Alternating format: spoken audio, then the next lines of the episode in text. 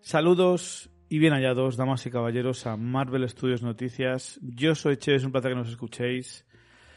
Eh, si me estáis escuchando, que sepáis que estoy de vacaciones ahora. Esto es el Chevy de, para vosotros es el Chevy del pasado. De hecho, estamos grabando esto el día 2 de agosto, así que imagínate. Imagino que ya habéis visto un par de episodios de Warif.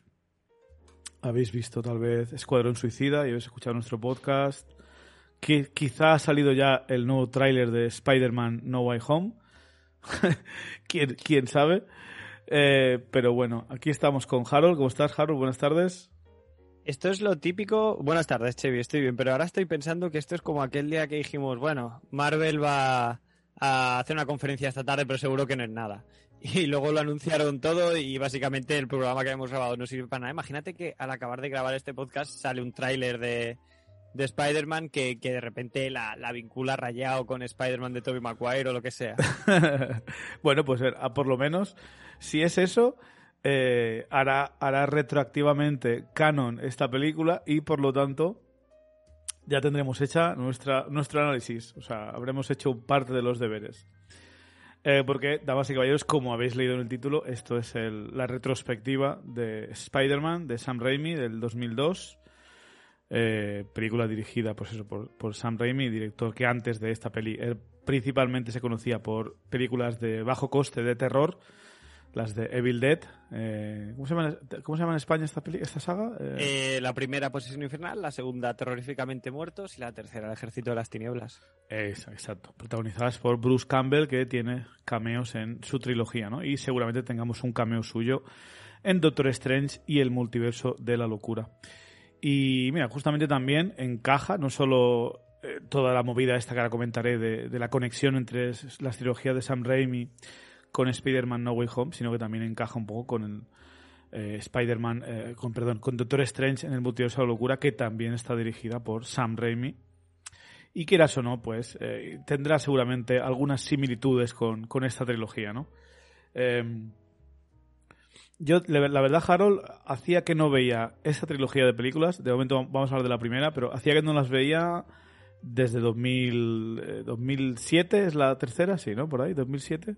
Sí, por Creo ahí ronda, sí. 2006-2007. Pues yo seguramente la primera y la segunda las vi por última vez en alrededor de 2005-2006.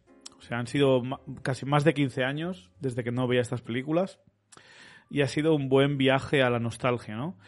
Eh, yo entiendo que haya muchos fans y muchos seguidores de Spider-Man que, que, tenían ganas de ver a Tobey Maguire y a Andrew Garfield en la nueva saga de Spider-Man del UCM, querían que estas películas eh, formaran parte del nuevo Spider-Verse y tal. Y yo he sido en este podcast uno de los que ha estado más en contra de esto. Eh, no porque, a ver, no me, me gustara la idea de, de mezclar Spider-Man, sino porque me parecía demasiado pronto para, para hacer esto. Y aparte me molestaba un poco porque ya la, habíamos visto en Spider-Man Into the Spider-Verse, la, la, la, película de animación.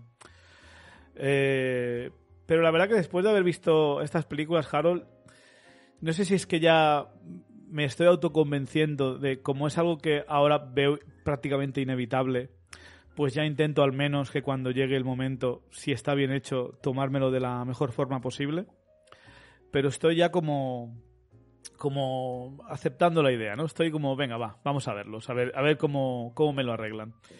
Eh, aunque la verdad, no sé si llegaremos a hacer la retrospectiva de Spider-Man 3, porque la verdad que es una pedazo de basura terrible. Eh, pero bueno, ¿quién? ya veremos, ¿no? De momento las dos primeras sí que me parecen dignas de comentar. No solo porque siguen siendo películas de superhéroes entretenidas, sino porque creo que en su momento fueron pilares muy importantes, cimientos muy importantes eh, para el cine de superhéroes y en concreto para, para el UCM, ¿no? para, para el MCU. Creo que si, sin Spider-Man y Spider-Man 2, eh, sin estas dos películas, eh, le hubiese gustado mucho a Marvel Studios hacer su universo cinematográfico. Porque creo que Sam Raimi en, en, entendió desde el principio que tenía que centrarse en Peter Parker y no tanto en Spider-Man, tenía que centrarse en, la, en, el ser humano para que nos importara y así pues eh, quisiéramos verlo también triunfar como el superhéroe que es, ¿no? Y en un tiempo en el que las películas de superhéroes eh, empezaban a tener dudosa dudoso éxito en Hollywood, eh, porque Batman Forever, Batman y Robin Ya la taquilla era bastante mucho más baja de lo que se quería. La primera de X-Men, aunque es una, buena película y también tendremos su retrospectiva, por supuesto, eh, el box office no fue demasiado grande. Sin embargo, con más de 800 millones de dólares eh, recaudados en todo el mundo eh, en 2002, que quieras o no, ajustado por la inflación, pues en aquel momento era más dinero incluso del que sería ahora, pues puso en el mapa de Hollywood la idea de volver a tomarse en serio los, las películas de superhéroes, ¿no? Y podríamos incluso discutir que fue en parte gracias a esta película que, que DC decidió tomarse un poco más en serio Batman y hacer unos años después eh, Batman Begins, ¿no? Que sería, para mí sería otro de los grandes pilares de- del UCM, que ya, llegaremos. Eh, siendo tan apasionado que eres tú de, esta película, Harold, eh, est- estoy interesado por ver cómo es esta dinámica, porque últimamente has estado tú al otro lado del ring, en el lado del hate. Y en esta película lo voy a estar yo porque tengo muchas quejas, tengo muchos nitpicks sobre Spider-Man y Spider-Man 2, que ya iremos viendo. Pero te doy la oportunidad de que valores tú en general por qué te gusta, por qué te gustó en su momento esta película y a día de hoy, reviéndola, ¿cómo crees que se ha mantenido? Que yo creo que cuando la vi por primera vez, pues obviamente es una película que me flipó porque es una película muy entretenida, es una película muy blockbuster y yo tenía la edad adecuada y era el target específico concreto para la película. Pero sí que es verdad, yo a diferencia de, de, ti- de ti sí que las he ido revisitando, no diría que las veo una vez al año, ni mucho menos, pero sí que las voy viendo con relativa regularidad, Mm, sobre todo por Sam Raimi obviamente, y, y creo que se le presta muy poca atención, bueno, no, no se le presta muy poca atención a esta película. Se sabe que es uno de los pináculos, como tú bien decías, junto con X-Men. Eh, si tiramos un poco más para atrás, pues Blade sí también fue una primera grata sorpresa, por lo visto. Pero De Blade ya hicimos la retrospectiva, por cierto. Sí. Eh, es, es una película que consigue muchas cosas muy guays a la vez. La primera, yo diría que hasta el día de hoy lo que es el movimiento de, de- de Spider-Man entre edificios y todo eso está, está basado un poco en lo que se ve en esta, en esta película, ¿no? Que yo creo que es una cosa que damos muy por hecha, pero que en el 2002 plantearte estas secuencias debía ser harto complicado en el punto tecnológico que estábamos en ese momento, que no es que estuviésemos retrasados, ni mucho menos, pero el CGI no estaba donde está ahora. Hay que plantearse el movimiento de las cámaras ahí. Yo, yo creo que es algo bastante identificativo además del personaje a lo largo de, las diferentes películas. Eh, creo que a la vez es un gran blockbuster que, como decimos, puso de moda las películas de superhéroes y es un producto, como decimos, de estudio, pero a la vez creo que es una película muy de su director porque creo que es muy detectable el estilo de la fotografía de, de Spider-Man, sobre todo en la segunda y quizá un poco en la tercera la tengo a medias, la verdad es que no la he revisitado esta última semana, pero en la segunda sobre todo se ve mucho el tipo de fundidos, de transiciones, de zooms que hace Sam Raimi y, y por eso creo que, que me parece muy guay que sea un blockbuster y a la vez, al menos en términos estéticos incluso de tono, ¿no? Porque hay momentos que las películas coquetean con ese humor que tiene Sam Raimi tan, tan concreto que habrá gente que no le funcione y gente que sí.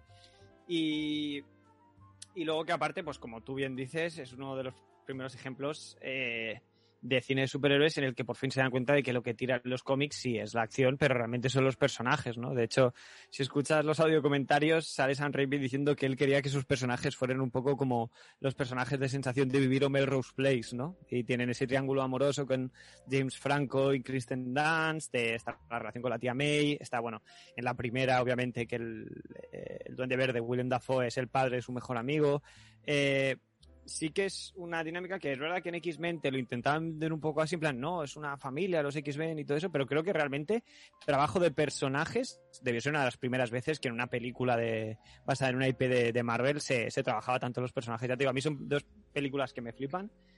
Entiendo que tienen sus fallos, porque estoy seguro que lo que me vayas a decir tú yo te diré, pues, pues sí, es verdad, pero, pero que no dejan de ser dos películas, en mi opinión, muy importantes, eh, tanto para el cine como para los cómics, que es lo, lo bonito, ¿no? Sí, bueno, a ver, eh, X-Men creo que es otro mundo bastante diferente por, por el hecho de, de que ellos no tienen una identidad de superhéroe realmente, ¿no? Ellos son mutantes y ya está. O sea, ellos no, no tienen esa doble vida que sí que tiene Peter Parker como Spider-Man, ¿no? Creo que es, un, diferente. Aparte que presentan a- presentaban a muchos personajes a la vez. Creo que ya, ya llegaremos a, X-Men, que personalmente la prefiero bastante más que, que esta Spider-Man. Eh, y creo que ha envejecido, mm, en general me ha envejecido mejor que esta. Pero bueno, también te digo, yo cuando vi esta película ya tenía 17 años y yo siempre he sido muy fan de, de Spider-Man. Desde, desde pequeño ya me gustaban algunos dibujos los cómics y tal. Sí que fue durante la, adoles- la adolescencia cuando me enganché a la serie de los 90 y es cuando realmente fue mi, fue mi personaje favorito. Y salí de esta película, a ver, me lo había pasado bien, me gustó la película, pero recuerdo pensar, este no es mi Spider-Man, pero bueno, mm, al igual más adelante llegará a serlo, ¿no? Sobre todo lo que menos me gusta de este Spider-Man, y es algo que más o menos se ha mantenido incluso en las del MCU, aunque poco a poco han ido mejorando esto, yo es que no veo mucha diferencia entre Peter Parker y Spider-Man a la hora de su personalidad cuando, cuando están luchando, hablando y tal, ¿no? Spider-Man a mí me gusta que siempre se estén metiendo con los villanos, insultándoles, haciéndome reír. Me gusta como eh, que, que use su humor para combatir, ¿no? Para desestresarse.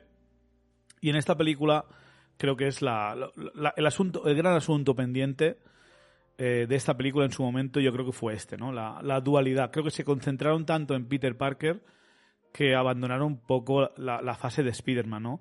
Y no solo esto, sino teni- tienes la gran contra de esta película que tuvieron las demás y en menor medida la- las del UCM también, aunque han intentado encontrar un parche por esto, pero aún no lo han explotado, en mi opinión, que es lo de la poca inex- inexpresividad de, la máscara, ¿no?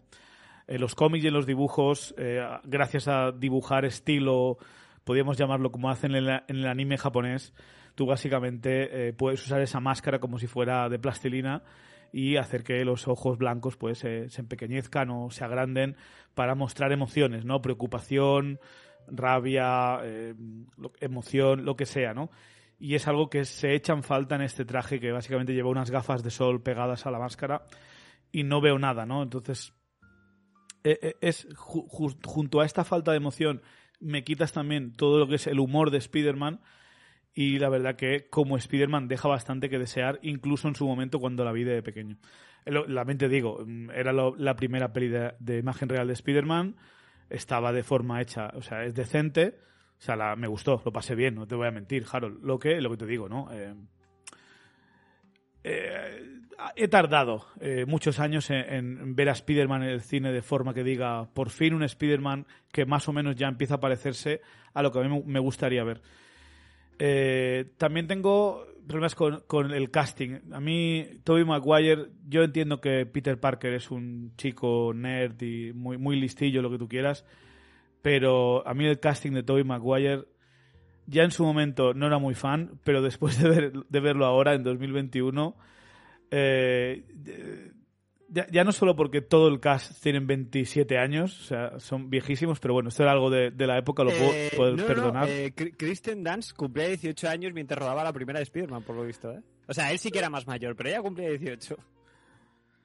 Bueno, no sé. En el, en el bus este del principio, Kristen Dunst al igual se salva, pero los demás parece que estén en- casi en sus 30 años y hasta el profe que va con ellos parece más joven, más joven que ellos, tío. Pero bueno, ese, Esto- ese es un de la- del cine de aquella época, por otra parte. Sí, O sea, por eso te digo, esto lo, Es un fallo de la película, pero, pero no puedes culpar a la película de eso. lo, igual. po- lo puedo llegar a entender. Pero es que Tobey Maguire como, como casting, como Peter Parker, a mí en esta película roza eh, el que no me gusta el personaje, o sea, lo roza, pero lo tolero porque al menos me cae bien lo que, lo que hace y algunas decisiones que toma y tal me parece que están, que están bien, están correctas con lo que, lo que, es la historia del personaje.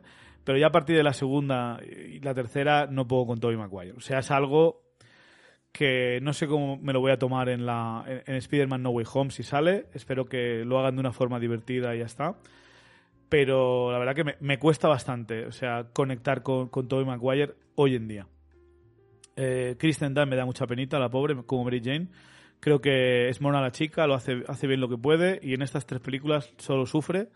O sea, me, me un poco, mojo- un poco a Bruja Escarlata, pero sin poder tener poderes, ¿no? O sea, solo, ella solo sufre. Eh, Harry Osborn, o sea, el James Franco como Harry Osborn. Escúchame, ese sí que te lo compro fuertemente. Yo, yo creo que es de los que está mejor elegidos porque hay alguien que tenga más cara de capullo que James Franco. Eh, sí, a ver, creo que tiene incluso más carisma que Tobey Maguire. O sea, Sí. James Franco, o sea, te lo compro. Y no, no es que me caiga mal. creo que es algo que puedo llegar a tolerar. Hay algunas reacciones que tiene esta, en esta película que no, no entiendo muy bien, que ya llegaremos, pero, pero bueno. Y el Duende Verde, pues ya hemos comentado muchas veces que yo nunca he sido fan del Duende Verde como villano de Spider-Man, así que cuando supe que iba a ser el malo, pues dije un poco, "Oh, qué, per- qué pena, ¿no? Qué desperdicio, pero bueno. Eh, pero verlo ya con el traje este de Power Ranger, con el casco este, pues... No sé, de uno de los puntos flojos de, de la película. Aún así, al menos eh, el director lo intenta, ¿no? O sea, le dedica tiempo al villano, que es algo de agradecer. Y algo que tal vez, eh, no sé si habían hecho otras películas antes de, de superhéroes, de, de darle su atención a, la, a que se cree el villano al mismo tiempo que se cree el héroe. Algo que, que se vería muchísimas veces. Pero, no sé, a mí, a mí lo que es el Duende Verde no, no me disgustó tanto como, como me esperaba que me disgustara. También es que William Dafoe se lo, parece que se lo pasa bien haciendo el indio. Es que te iba a decir, eh, William Dafoe como, como Norman Osborn también creo que está bastante bien elegido y como Duende Verde, sí, como dices tú, es verdad que con el traje eh, se le puede exprimir poco, ¿no? Pero estas escenas que tiene así en el reflejo del espejo y todo eso, haciendo de un lado de Osborn y del otro de Duende Verde, creo que el tío se lo ocurra. Al menos lo que dices tú, se divierte y intenta un poco meterse en, la psicopatía de, este personaje. Correcto. Bueno, pues, a ver, no hace falta que paremos en cada escena, pero, ay, por cierto, Joe Man- Manganello, o como se llame, eh, ya en sus treinta y pico años, haciendo de Flash Thompson, y ahora, pues, algún día tal vez lo veamos de Deathstroke. Bueno, lo vimos en, en una, en Sí, una de las Justice League, ¿no? En, sí, en las dos. No, en las dos. sí, En las dos, en las dos. Bueno, veremos si algún día ese personaje vuelve a tener una oportunidad, pero bueno.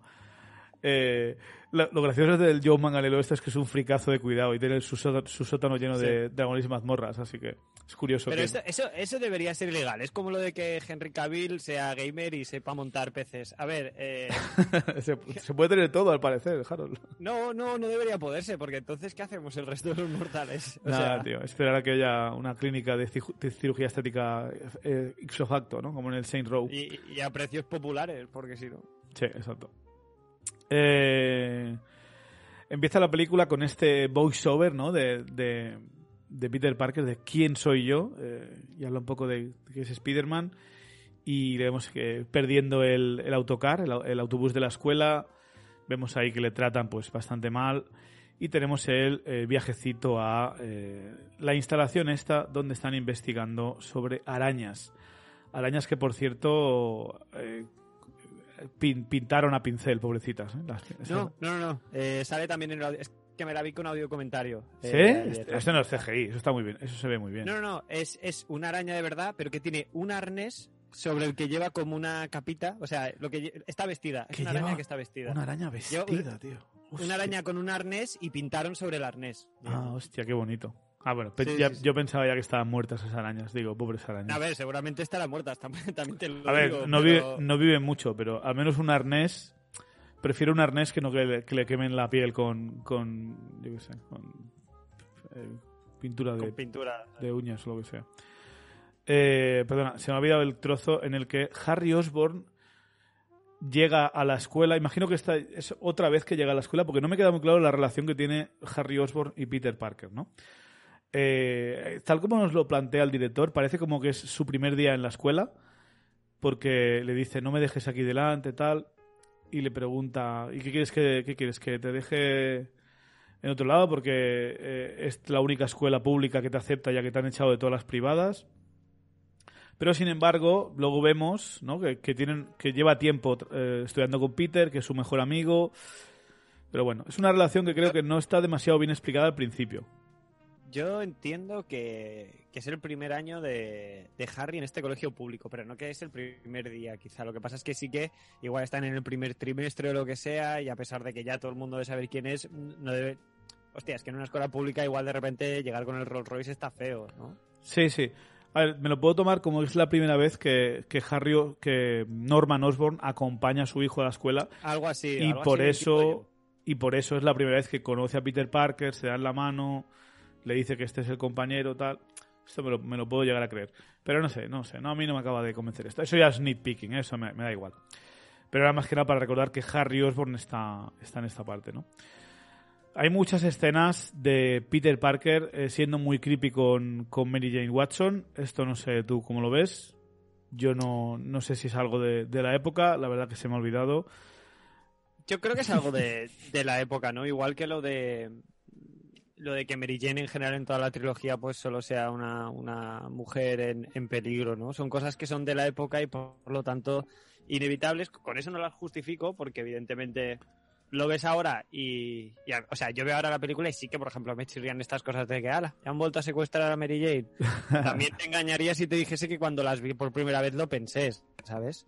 Eh, y es una cosa que igual si las viese ahora por primera vez sí que me arruinaría la película, pero como en un principio no me molestó porque no me fijé, porque eran otros tiempos y yo también era más joven, pues ahora como que sí, me doy cuenta, pero, pero tampoco me va a fastidiar la película, ¿no? Y, y yo creo que igual la escena esta que decíamos antes está como para que veas que, que, a los dos les hacen bullying en esta escuela pública y que realmente si se hubiesen conocido de otra manera, es que cómo haces que el friki del colegio y el millonario sean amigos en un entorno más normal, ¿no? Tienes que hacer que les marginen a uno por millonario y al otro por porque es un friki. Yo creo que es por eso que hacen todo lo de, ay, no me dejes en la puerta, papá, y todo esto, ¿sabes? Sí, la verdad es que sí. Es una, es una buena idea.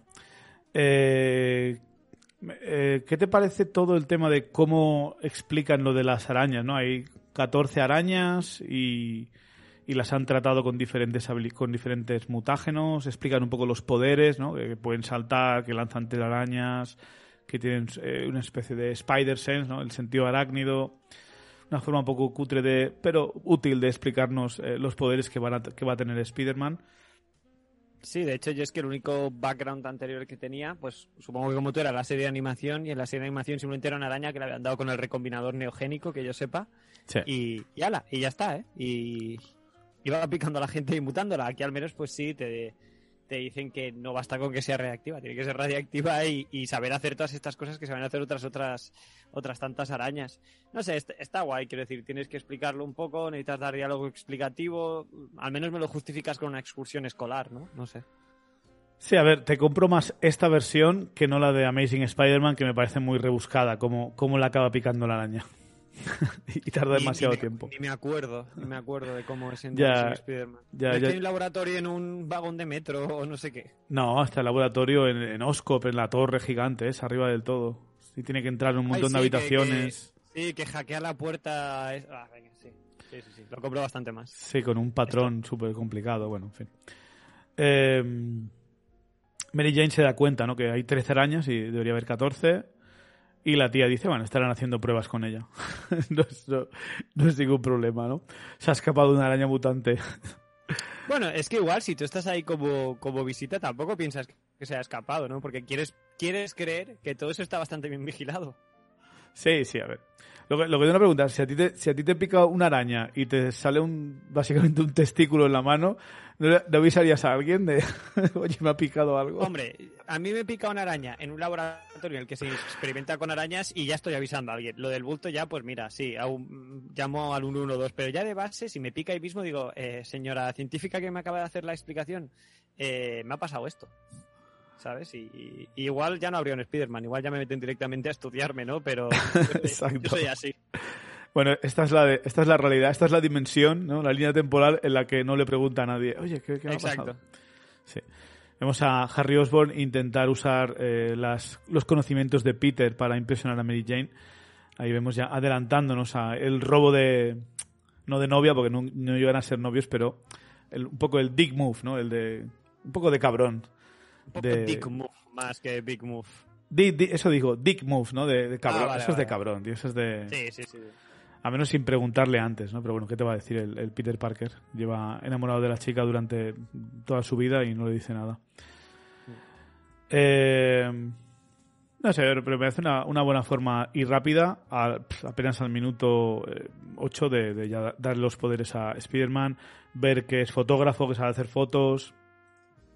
Sí, es una buena manera de, de, plantearte a los diferentes personajes que, que, verás en la película, ya sabes más o menos de qué pie coge a cada uno. Exacto.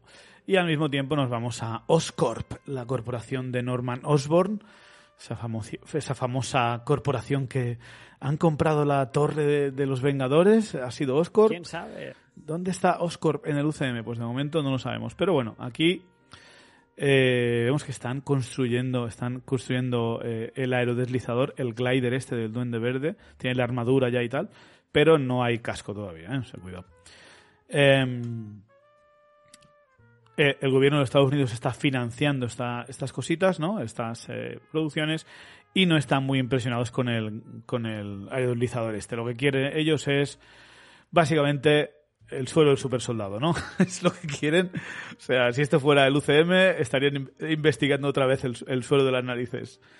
O eso o, o Robocop, porque también es verdad que le hacen los ojos chiribitas cuando habla del exoesqueleto de, de Quest Sí, Enterprises. exacto. se Ellos- llame la- Ellos quieren, quieren a Iron Man o quieren a, a Capitán América. Tiene pinta. Sí, sí, sí. na- Nada, nada de gente en patinetes voladores. Por cierto, curioso que en esta peli eh, referencia, referencian varias veces a Superman, ¿eh? A DC, ¿eh? No me acordaba de esto. O sea, como que, que era, era otra época donde no había... Eso te iba a decir. Podías referenciar otras licencias sin causar confusión, ¿eh? Sí, es el tipo de cosa que, que hoy en día pues no, no podrías hacer. Ya no por un tema de copyright, sino porque de repente dirían, ¡buah, bombazo! En la próxima cruzan Superman con Spider-Man, ¿sabes? Eh, porque ya el clickbait estaría ya a muerte. Claro, pero no sé, yo sé, me parecería gracioso que llegaran a un acuerdo Marvel y DC y dijeran, en, vue- en vuestra película podéis hacer que los personajes de Marvel son de ficción y en la nuestra hacemos con los de DC y sería una Y forma divertida de, de comentarlo, ¿no? O sea, ya no sé. La verdad es que sí, la verdad es que estaría, estaría bastante divertido. Igual, no sé si te has enterado, pero esta semana James Gunn ha dicho que, que como director que ha estado en las dos casas, que si hace falta el lazo de intermediario o algo así, ¿eh? que a él le fliparía hacer un cruce. Sí, lo, lo dijo hace, bueno, a ver, para nuestros oyentes hará mucho tiempo que lo dijo, pero, Perdón. Pero lo leí es verdad, ¿eh? No sé. Ah. Bueno, a ver, eh, en yo tiene pinta que James Gunn, a menos que quiera empezar a hacer su propio contenido, eh, tiene pinta de que no, no les gustaría ir jugando a tenis con Marvel y DC, o sea, A, a mí lo que me gustaría es que le dijesen el tiempo justo, ya no para que les dirigiese, pero ya que expandiese el universo de Brightburn, porque a mí Brightburn me gustó mucho, la verdad. Pero no la hizo él, eso fue... No, él pero la, la produjo. produjo. Ya, pero Por eso, que le eso dejen el tiempo hacer. justo para producir estas cosas, digamos, que no me lo atosiguen. Eh, bueno, no lo sé, es que Brightmoon tampoco tuvo un gran éxito de taquilla, no sé yo si le, le- le van a financiar más. mucho- No, tenía, no tuvo mucho presupuesto, ¿eh? Yo creo que salió rentable Brightburn, ¿eh? Sí, rentable puede ser, pero no sé si, si justifica un universo cinematográfico de malvados, básicamente. No lo sé. Eh, bueno, pues los militares eh, quieren saber cómo va la fórmula esta del suero del super soldado, vamos a llamarle, porque es lo que es, básicamente. Y eh, todos están a favor, menos uno de los eh, científicos, que creo que en los cómics luego es un vi- villano que es como medio robot o algo así. Pero básicamente el señor este le- se, se pone en medio de Harry Osborn, de Norman Osborn y les dice a los militares que uno de los eh, ratones eh, tuvo problemas y que él no recomienda seguir con el proyecto, que recomienda volver a la fórmula original, ¿no? O sea, básicamente empezar de cero.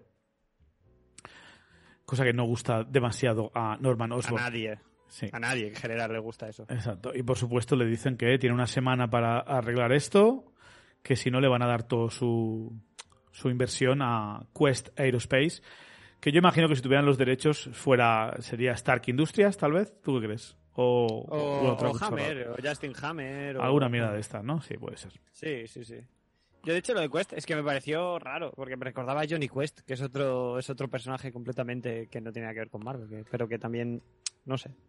Sí, pero no tiene nada que ver Sí, con eh. exoesqueletos, ¿no? O sea, No, que va, que va, ni mucho menos, pero es como que hay otra IP en el mundo con ese apellido, yo qué sé, piensa otro, pero sí, debía ser por un tema de licencias no poder poner ya em, eso, Stark, eh, Stark Industries o, Hammer o lo que sea.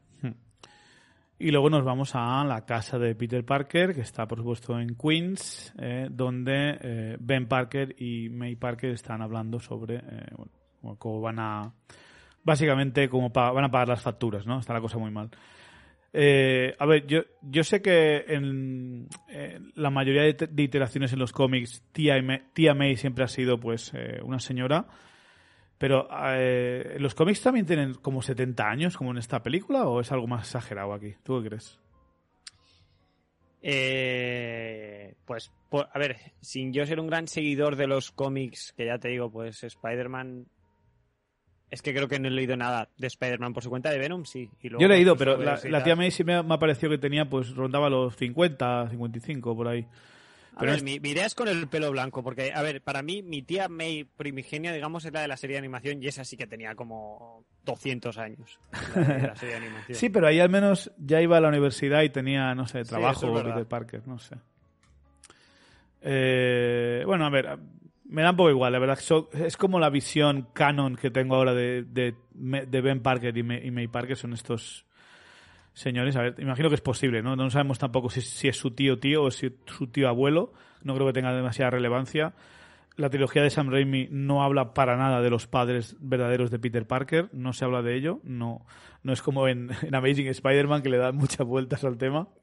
Es que, ¿qué necesidad hay? Es que es como en Star Wars. ¿Por qué tiene que haber algo detrás de los padres de Peter Parker? ¿Por qué no puede estar muertos y ya está, tío? Bueno, la gracia es que en teoría en, el, en los cómics eran agentes de S.H.I.E.L.D., entonces quieras o no, pues lo puedes conectar más tarde con, con el UCM, ¿no? Si, si quieren algún día. Pero en Amazing Spider-Man, no sé, yo creo que sobraba un poco eso.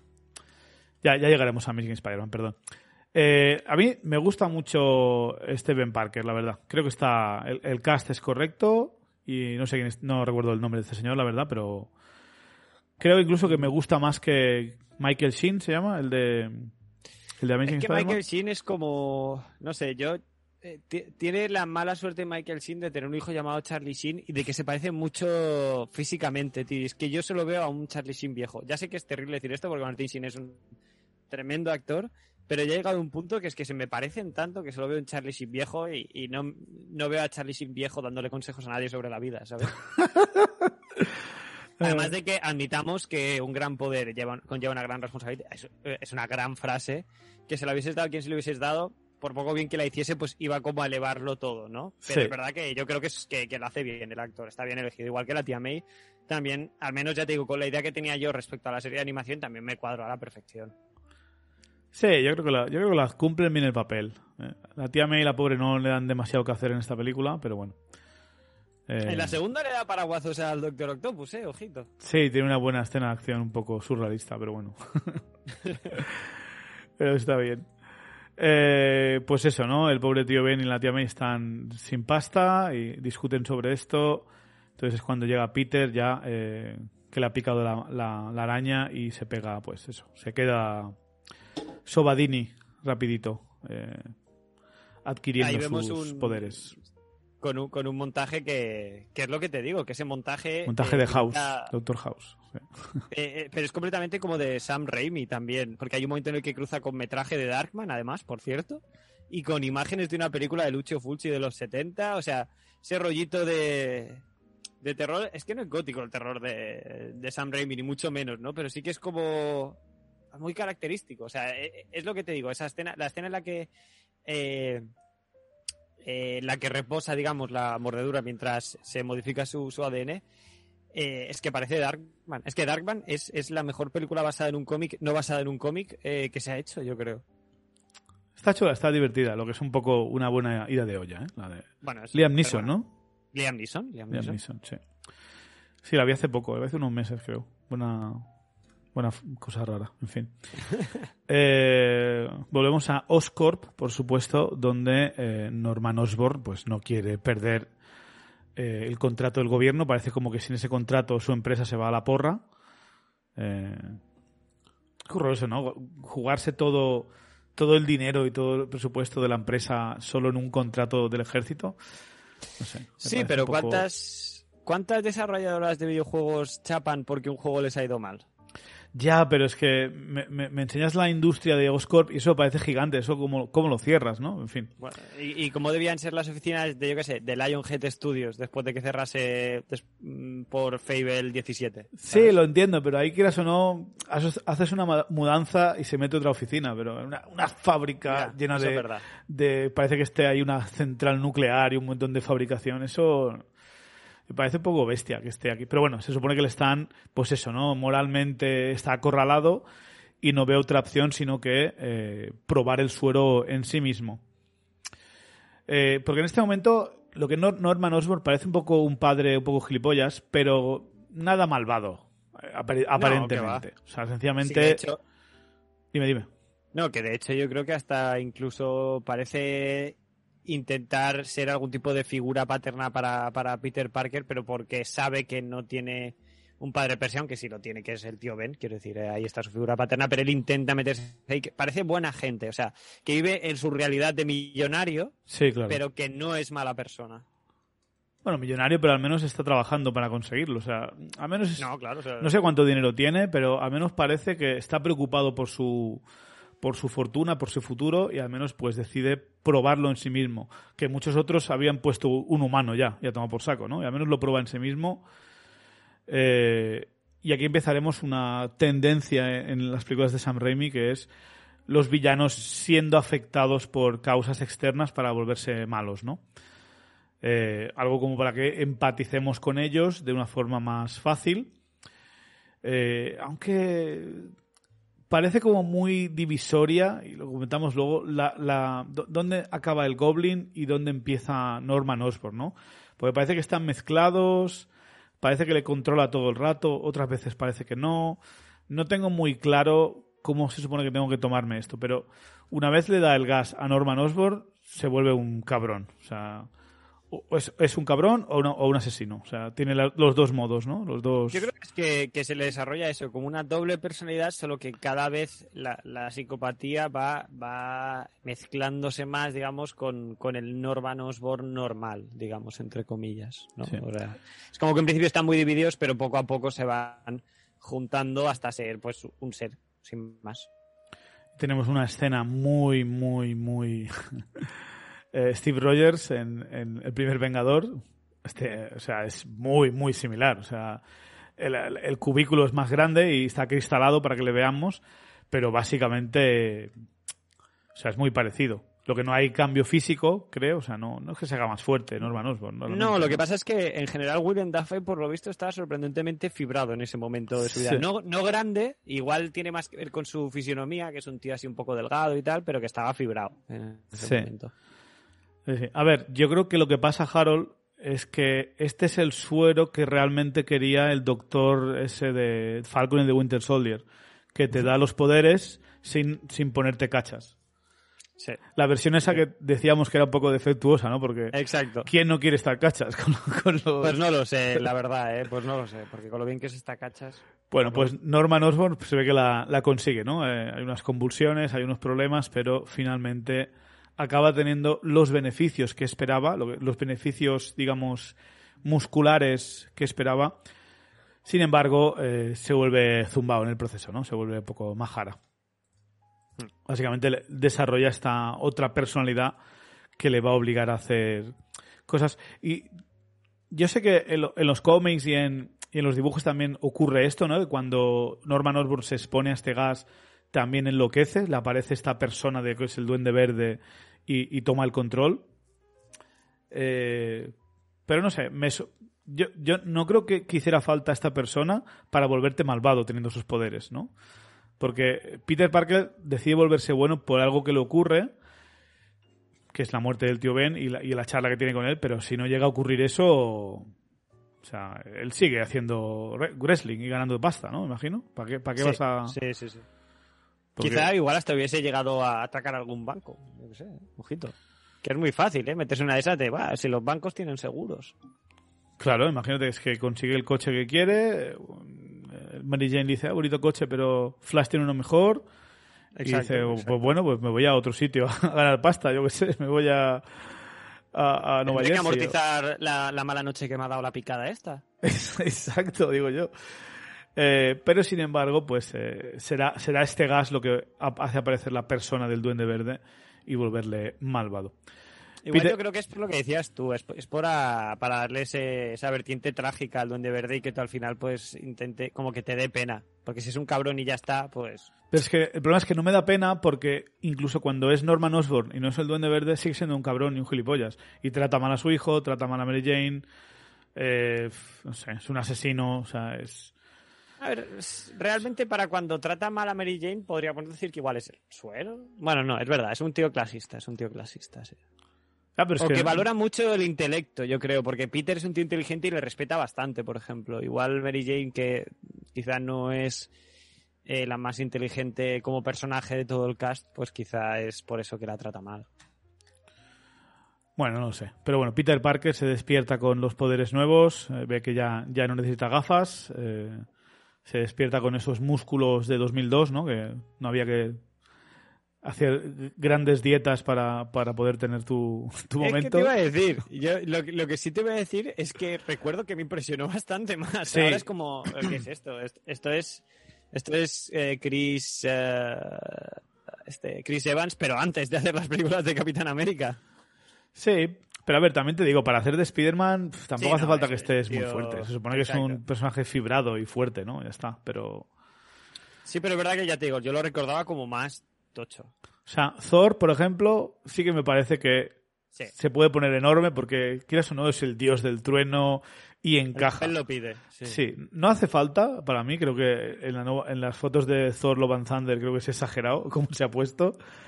Eh, Con lo chulo que estaba de gordo, además, tío. Es que. sí. Pero bueno, será un traje, ¿eh? Puede... No, ya, ya, pero, pero creo que decía cosas interesantes, tío. Roles positivos, eh, con otros tipos de cuerpo. Al final es el dios del trueno, no tienes que estar cachas para tirar truenos, tienes que ser el dios del trueno y ya está. Sí, sí, sí. Pero bueno, eh, yo creo que, no sé, Tobey Maguire en esta peli se pone lo suficientemente fuerte como para que te lo compre. Sí. Incluso, incluso a día de hoy. Eh, Lo que sí había es un es CGI en, en su cuerpo delgado. Eh, él no estaba tan delgado, por lo visto. Ah, bueno, pues está bien. Queda con, sus, con su tío, ¿no? Para pintar la cocina más tarde y tal. Pero eh, se va, se va al, al colegio. Sigue, sigue de forma creepy otra vez a, a Mary Jane por la calle, a unos 10 metros. Yo sigo sin entender esto, pero bueno. O sea, creo que de, de- de joven, de joven en los 2002, creo que me hacía gracia. Era, era gracioso. Y ahora me parece creepy. O sea, me parece como. uf, esto. Esto da muy mal rollo. no sé, yo si fuera Mary Jane no me acercaría A ver, mucho me- a. Me, parece, me parece creepy en el momento en el que entran en juego el, el hecho de hacerse fotos. Pero que la, que la siga a una distancia, que no es que la siga, es que van al mismo colegio. Lo que pasa es que como no hablan a diario, pues tampoco va a ir a hablar con ella. Eh, no me parece tan, tan creepy. Coño, Haga pero. fotos, ¿no, no te Antonio, pare- sí. ¿no te parece raro, pero que si llevan. van a la misma escuela desde hace años, viven juntos. Coño, que le pueda estar, le pueda, le puede estar haciendo fotos por la noche mientras se cambia, que tiene la ventana enfrente, por Dios. A ver, igual también te digo que es que Peter Parker o, o este Peter Parker se esfuerzan mucho en demostrarte que es un parguela, eso sí. Es, es un, es un puto loser, no le sale nada bien. Sí. Hasta que le sale bien, pero... Sí, sí, sí. Bueno, bueno. Vemos que pasan a eh, está intentando practicar cómo introducirse a ella y decirle que le gusta, pero la pasan a buscar y se la llevan, ¿no? Y, pierde, pierde el bus. Por supuesto, para él, pues ahora tiene esta nueva fuerza y velocidad, entonces le va a ser menos útil. Por otra parte, vemos que Norman Osborn ha llegado a su casa y ha como perdido el conocimiento. O sea, aquí tengo que asumir que el duende verde la ha poseído, ¿no? Y, y le ha traído hasta su casa y, ¿Y qué, qué recuerda él de, de anoche? Es que es lo que no tengo muy claro. ¿Y qué clase de, de- de policía o, o investigadores trabajan en Oscorp que no... Nadie le hace ninguna pregunta, ¿no? Bueno, al final es el que paga las facturas, ¿eh? Era 2002, no había sistema de seguridad, ¿no? En, en Oscorp no había cámaras de vigilancia, ese plan, ah, hace falta. No, no, no digo que no haya cámaras de vigilancia. Digo que igual si, si el señor que es el dueño de la empresa, pues se pasa un poco dentro, pues tampoco le vas a decir nada, a ver si te va a despedir. Bueno, pero ha matado, ha matado a uno, ha matado... Por ver a la Bueno. fórmula original. Y lo ahorca al pobre. Pobre, pobre hombre. Encima que se preocupa por él y le, y le hace CPR y todo. Sí, Así te, lo re- sí. así te lo repagan lo- los, villanos, tío. Eh, pero bueno, al menos vemos que Harry Osborn sí se preocupa por su, por su padre. Tenemos ese- esa dualidad, ¿no? A pesar de que eh, eh, Norman está decepcionado con su hijo, pues Harry sigue queriendo su, su aprobación, algo muy típico en, en películas y seguramente en el, mundo real para, para muchos. Eh, y eh, es cuando llega la gente diciéndole que ha habido un accidente en el laboratorio, que ha muerto el doctor este y tal. Eh, y nada, él no sabe nada. Ah, sí, y el traje y el aerodeslizador han, han sido robados. Eh, que los ha guardado pues ahí dentro. Se ha guardado ahí dentro junto con un montón de calabazas explosivas y un montón de artilugios que casualmente tenía preparado en su ático para convertirse en el Batman de verde, básicamente. Sí, lo ha metido todo dentro de su Rolls Royce en mitad de la noche y nadie, nadie le ha dicho nada. No, se la ha llevado en, la, en el aerolizador, eh, en plan Papá Noel, con la mochila y pam, para allá. Por cierto, el que hace de su... O sea, son un montón de datos random, pero es que es las cosas que aprendes cuando escuchas los, los audio comentarios. El que hace de su mayordomo ¿Sí? es el padre de Bill Paxton. Hostia. Sí, ¿eh? No O sea, qué loco. De repente, el padre de Bill Paxton es alguien y sale en Spider-Man. No tenía ni idea, tío. No tenía ni idea. Eh, ¿Qué más tenemos por aquí? Tenemos la escena en la que Peter Parker pues, va a descubrir un poco sus poderes durante la, el almuerzo en la cafetería, ¿no? Tenemos la escena esta en la que se le cae a Mary Jane el plato y Peter Parker se lo recoge todo con un gran, gran gracia. Además creo que esto lo grabaron de forma manual, ¿no? Pusieron como Sí. pegatinas y imanes en la comida y tuvieron que hacer varias, varias tomas hasta que lo, hasta que lo Pero consiguieron. sí, era, era Tobey Maguire con la, con la bandejita, sí. Sí, está, queda, Es que, queda chulo. eh, sí, me imagino que vienen a hacer un gritón de tomas, pero es que es una cosa que se dice de Sam Raimi y es que, a ver, lo dice, todo el mundo lo dice de manera jocosa, así que entiendo que realmente no se pasa con nadie, pero por lo visto es uno de sus directores que le gusta putear a sus actores, ¿no? A ver, a Bruce Campbell obviamente, porque mira los de Posesión Infernal y dices, ¿qué necesidad hay de que le den una paliza en cada escena a este hombre? Pero... Por lo visto sí, le, le gusta que, que maltraten. Bueno, si ves arrastrarme al infierno también. Le gusta maltratar a los actores. Vi Arrastrame al infierno, pero hace mucho tiempo que no la veo, tío. Mira, al igual me la veo luego. A mí es otra que me flipa, la verdad. Sí, recuerdo que la vi en el cine y me lo pasé bien, pero hace mucho que no la veo. Pero bueno. Eh, tenemos este momento que se queda muy se queda congelado. Peter no puede hablar con Mary Jane de momento, o sea, está como bloqueado. Eh, eso, eso es algo con lo que yo me identifico porque cuando era jovencito también me pasaba. O sea, estoy, Pues a lo, mí- lo comprendo. O sea, yo, yo nunca le... O sea, a ver, no me quedaba como él, pero desde luego eh, me iba a mil el corazón, ya te lo digo. A mí me parece más, o sea, me parece menos raro lo de que la siga por la calle practicando el cómo se va a presentar y decirle, oye, me gustas mucho, que el hecho de que se quede callado cuando le hablan. Eso que he visto en miles de películas y yo soy una persona que cuando era joven también eh, le costaba mucho interactuar con chicas y lo que tú quieras, pero nunca me quedaba callado, ¿sabes? Era en plan, buah, ahora que me ha hablado, ahora es cuando tengo que brillar y ahí es cuando, no sé, ahí precisamente hacía como mucho más focus y creo que era más hábil a nivel mental. Yo esto sí que no, es algo que nunca he entendido. Bueno, pero bueno, es parte del personaje como tú decías. O sea, es, Sí, una, es escena es- graciosa. Eh, pero bueno, yo si fuera Mary Jane también estaría un poco como... Uff, No sé, tengo, yo- mi- tengo miedo.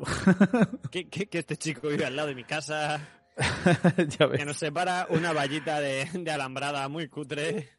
Exacto, sí, señor. Y aquí es cuando des- de- descubrimos un plot point muy importante de esta saga, que es que sus telarañas son eh, orgánicas. No, a mí no me gusta, A, personalmente. a mí me da igual, a mí personalmente me da absolutamente igual, la verdad. O sea, no es algo con que me moleste el resto de la peli y el resto de la saga. Tampoco me molesta el hecho de que le quites al personaje algo que digas, oh, mira, demuestra su, demuestra su inteligencia haciéndose el mismo sus telarañas y tal, ¿no? Eso tampoco me, me importa demasiado. A mí es el hecho de... eh, me gusta la practicalidad de tener los artilugios en, la- en las muñecas. Me gusta el hecho de que de vez en cuando se le acaben, entre comillas, las balas, se le acabe la telaraña, eh, pero que pueda recargarlo, que pueda tener diferentes tipos de telarañas para diferentes situaciones. Eh, y sin embargo aquí lo, lo quitas, ¿no? Que tú dices, no, luego, pues se puede inventar otros cacharros que disparen otras telarañas y ya está. Pero no sé, a ver, en algún momento se tiene que acabar la telaraña, Harold. ¿De, dónde- de dónde sale esa masa? O sea, que es como Flash, que No, tiene que eh, comer 10 hamburguesas ah, por, por- Exacto. por comida para poder crearlas, ¿no? Mm, No lo sé, para mí esto es como cuando una mujer tiene un bebé, ¿no? Que si no tiene suficientes recursos, eh, si no, no ingiere suficientes nutrientes, se los va cogiendo de, de la persona en sí. Entonces yo creo que un momento, si Spiderman va lanzando telarañas, se va a quedar chupado, ¿no? Imagínate, un día duro y llega a casa y pesa 40 kilos. Exacto, tía. Ha tirado demasiadas telarañas y sus huesos ahí son súper delgaditos. Son- están huecos. Eh, sí, no sé, a mí personalmente me parece una guarrada y un cambio, no sé, A ver, ya- innecesario. a ver, me da igual, pero es verdad que es innecesario y que, y que puedo entender a quien no le da igual. O sea, yo entiendo que a mí me da igual pues porque a nivel personal es, no, no, no me importa. Pero sí que entiendo que es una de las cosas características y como tú bien dices, es una manera de demostrar que, que el chico es inteligente que además no es como que sea una película que vaya sobrada de escenas en las que Peter Parker demuestra ser inteligente, porque realmente no. Mm, No, porque le sí, preguntan li- qué quieres hacer y dice, "Fo- fotógrafo quiero ser. ¿Cómo que fotógrafo? ¿Será que Sí, quieres ser exacto. científico, no? ¿Merluzo? No sé. Sí, es como que se ve que no querían tirar mucho por ese, por ese aspecto de, de Peter Parker, ¿no? Así que puedo entender por qué molesta. Pero dicho esto, a mí, mientras se cuelgue telas de araña, me, me da igual. O sea, porque tampoco es como. Estoy, estoy intentando recordar, seguramente pasa, ¿eh? Seguramente además ahora tú me darás 10 situaciones a lo largo de las películas de Spider-Man en las que ocurre, pero yo no me acuerdo. Tampoco es como que hayan aprovechado mucho el hecho de que se quede sin telarañas en las películas en las que sí usa lanzadores, ¿no? No. No, no Es lo que es si aún hubiese visto una escena en la que, uy, es verdad, esa escena en Spider-Man Homecoming o en The Amazing Spider-Man 2, A- no puedo hacer nada porque, pero... A veces se los han roto, por ejemplo, en en Amazing Spider-Man se los rompen y pierde las telarañas. Eh, en otros, en algún momento sí que les- se les ha acabado, pero nunca ha sido algo que, que haya sido muy importante, un plot point importante en, en alguna de las películas, al menos todavía. Pues por eso te digo, no es una cosa que, que me quite el sueño. ¿Y Miles Morales? ¿Va con lanzadores o Miles Morales también las tira él? La- la- lanzadores también. Lanzadores. Sí, sí. Pero hay alguno que las tira él, ¿no? ¿O me lo estoy inventando esto? Está Venom. Venom parece como que la- las genera él mismo. Sí, sí, las genera el mismo, es verdad. Sí, pues igual pensaba en Venom, no sé. Eh, bueno, al menos cuando, cuando es Spider-Man las, las genera él mismo. Cuando es Venom, creo que también tiene telarañas, ¿no? Ahora, ahora me he liado. Sí, cuando es Creo Venom sí. tiene telarañas, lo que pasa es que parecen más como, como hilillos de chapapote, pero, pero las usa igual para balancearse y todo el rollo, quiero decir. No, creo que no, ¿eh? Creo que, o sea, el, el Venom, no, no digo de la peli de Venom, ¿eh? Digo el Venom de clásico. O sea, creo que Venom Sí, una, tiene una vez, telarañas. una vez ha pasado por Spider-Man como que lo se lo Sí, copia. le o roba algo. esa parte de, del ADN, sí. Lo que pasa es que las tira como de arriba del puño y no de abajo. Sí, exacto. Curioso, no sé. Eh, también tenemos la parte que se le pegan las cosas a las manos. eh, y por supuesto la super fuerza, ¿no? Que haciendo el indio eh, tiene la pelea con, con Flash Thompson. Que por cierto, yo no- después de este incidente, yo lo primero que pensé es que si hay un Spider-Man, alguien va a conectar esto, ¿no? O sea, ver, a Peter Parker haciendo un montón de piruetas, eh, pe- pegar una paliza a alguien cuando siempre ha sido un pringao, una telaraña de la mano. Me preocupa más cuando va al, combate de, de pressing catch que vemos luego, porque esto realmente, pues, oye, mira, de repente el chico es ágil, pero no es como que le vean tirar telarañas, además de que luego está, pues, lo que siempre se dice, ¿no? Que si tú te cruzas ese Superman por la calle, no... O, o si Superman fuese un conocido tuyo, le basta con ponerse o quitarse las gafas porque tú no te puedes hacer a la idea de que esa persona sea Superman porque Superman es como un dios en la Tierra, ¿no? Pues un poco eso, yo creo que... eh, Ya, ya, pero si ves a alguien- Es un poco ágil, pero tampoco... A ver, que hace un montón de volteretas, tío, y que. No sé. A mí me parece, me parece un poco exagerado.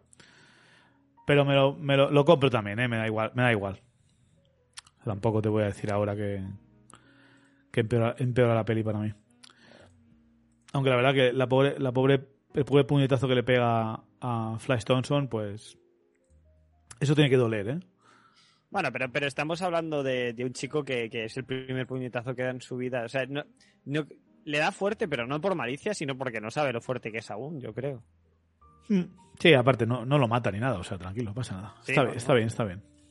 Ya sabemos que este Spider-Man no mata, solo sus, sus enemigos mueren por causas misteriosas cuando hace falta. Sí, es como Jessica Fletcher, ¿no? Jessica Fletcher no mata, pero la gente se muere a su alrededor que da gusto. Eh, Bueno, aquí tenemos el momento en el que descubre que puede trepar por las, por las paredes. Que escúchame, esa No. escena es cojonuda, ¿eh? Sí, En está el bien. callejón. Esa escena está bien. Está mejor que la que sale más tarde cuando persigue a- al asesino del tío Ben, que parece de Play 2. Sí, eso. Eh, también tengo que decir, no sé exactamente cómo las arañas se adhieren a, a las cosas. Eh, porque no sé, ahí, ahí parece como que le están creciendo en los dedos como mini, mini pinchos, ¿no? Para.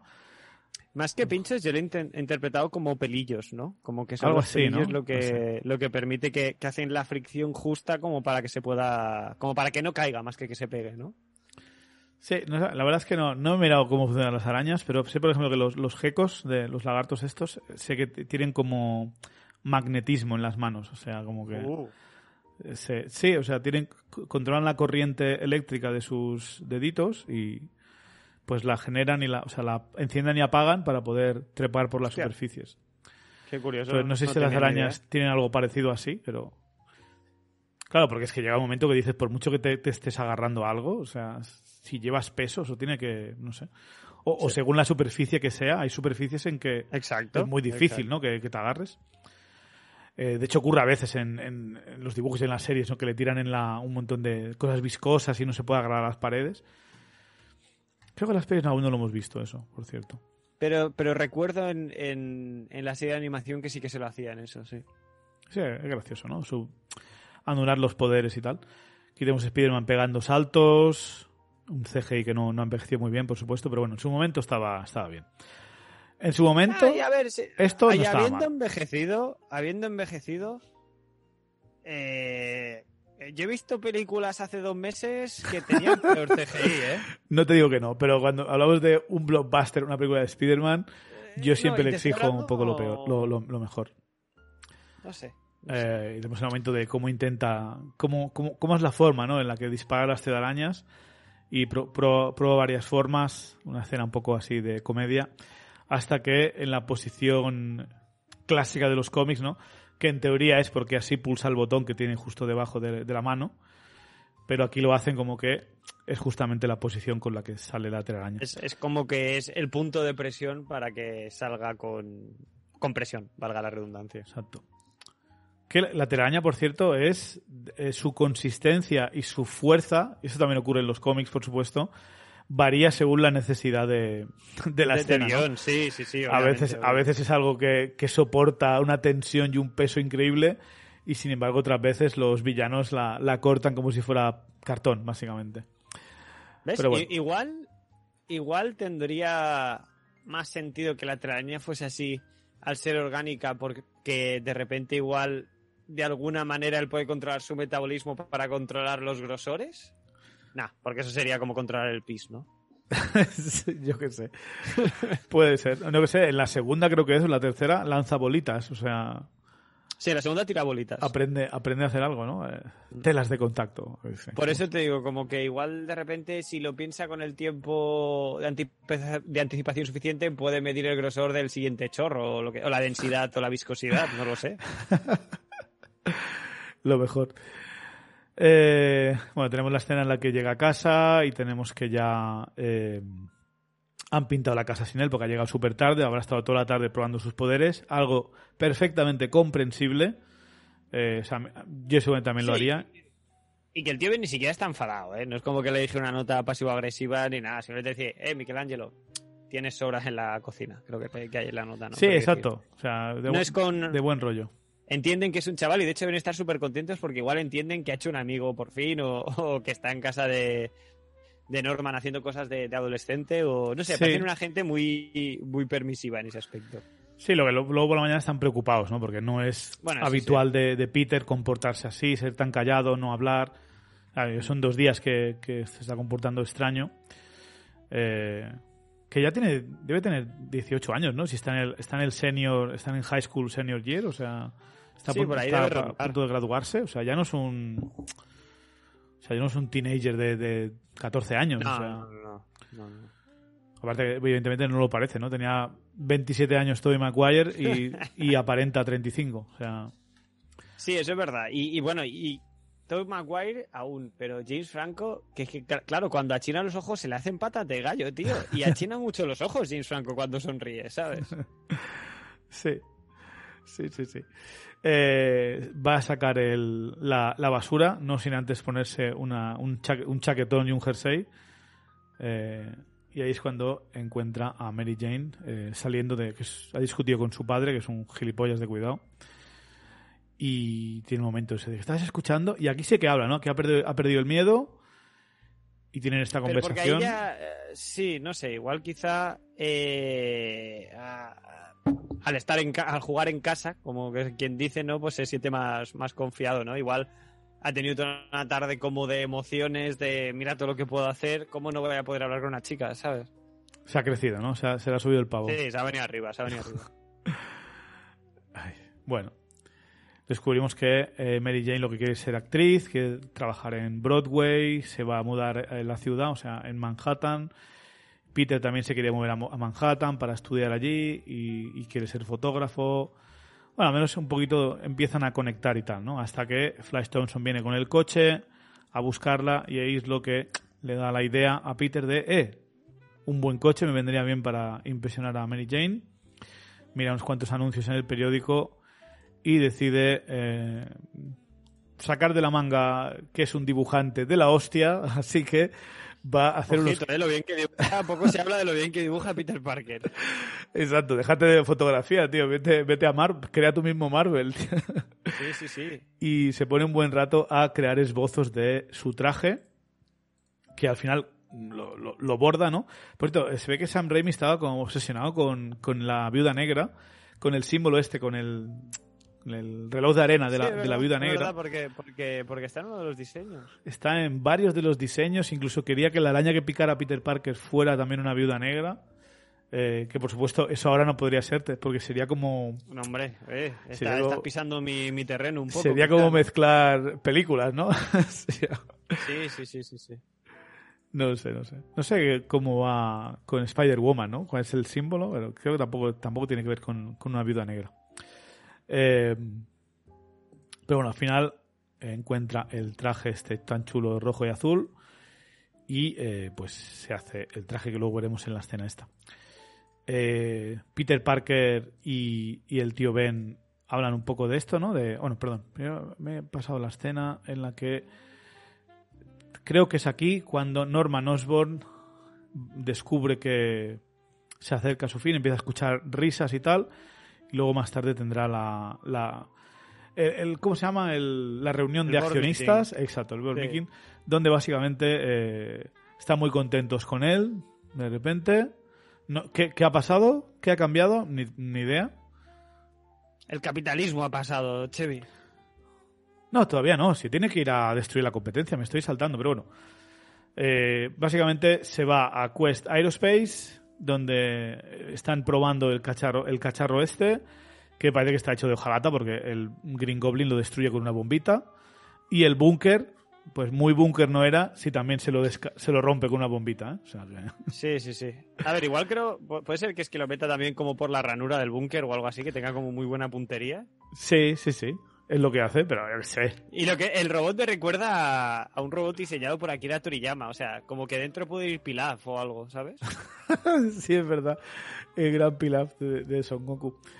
Eh, sí, pero no sé, podrían haber hecho que lucharan un poco o algo, ¿no? Un poquito de espectáculo, un poquito de...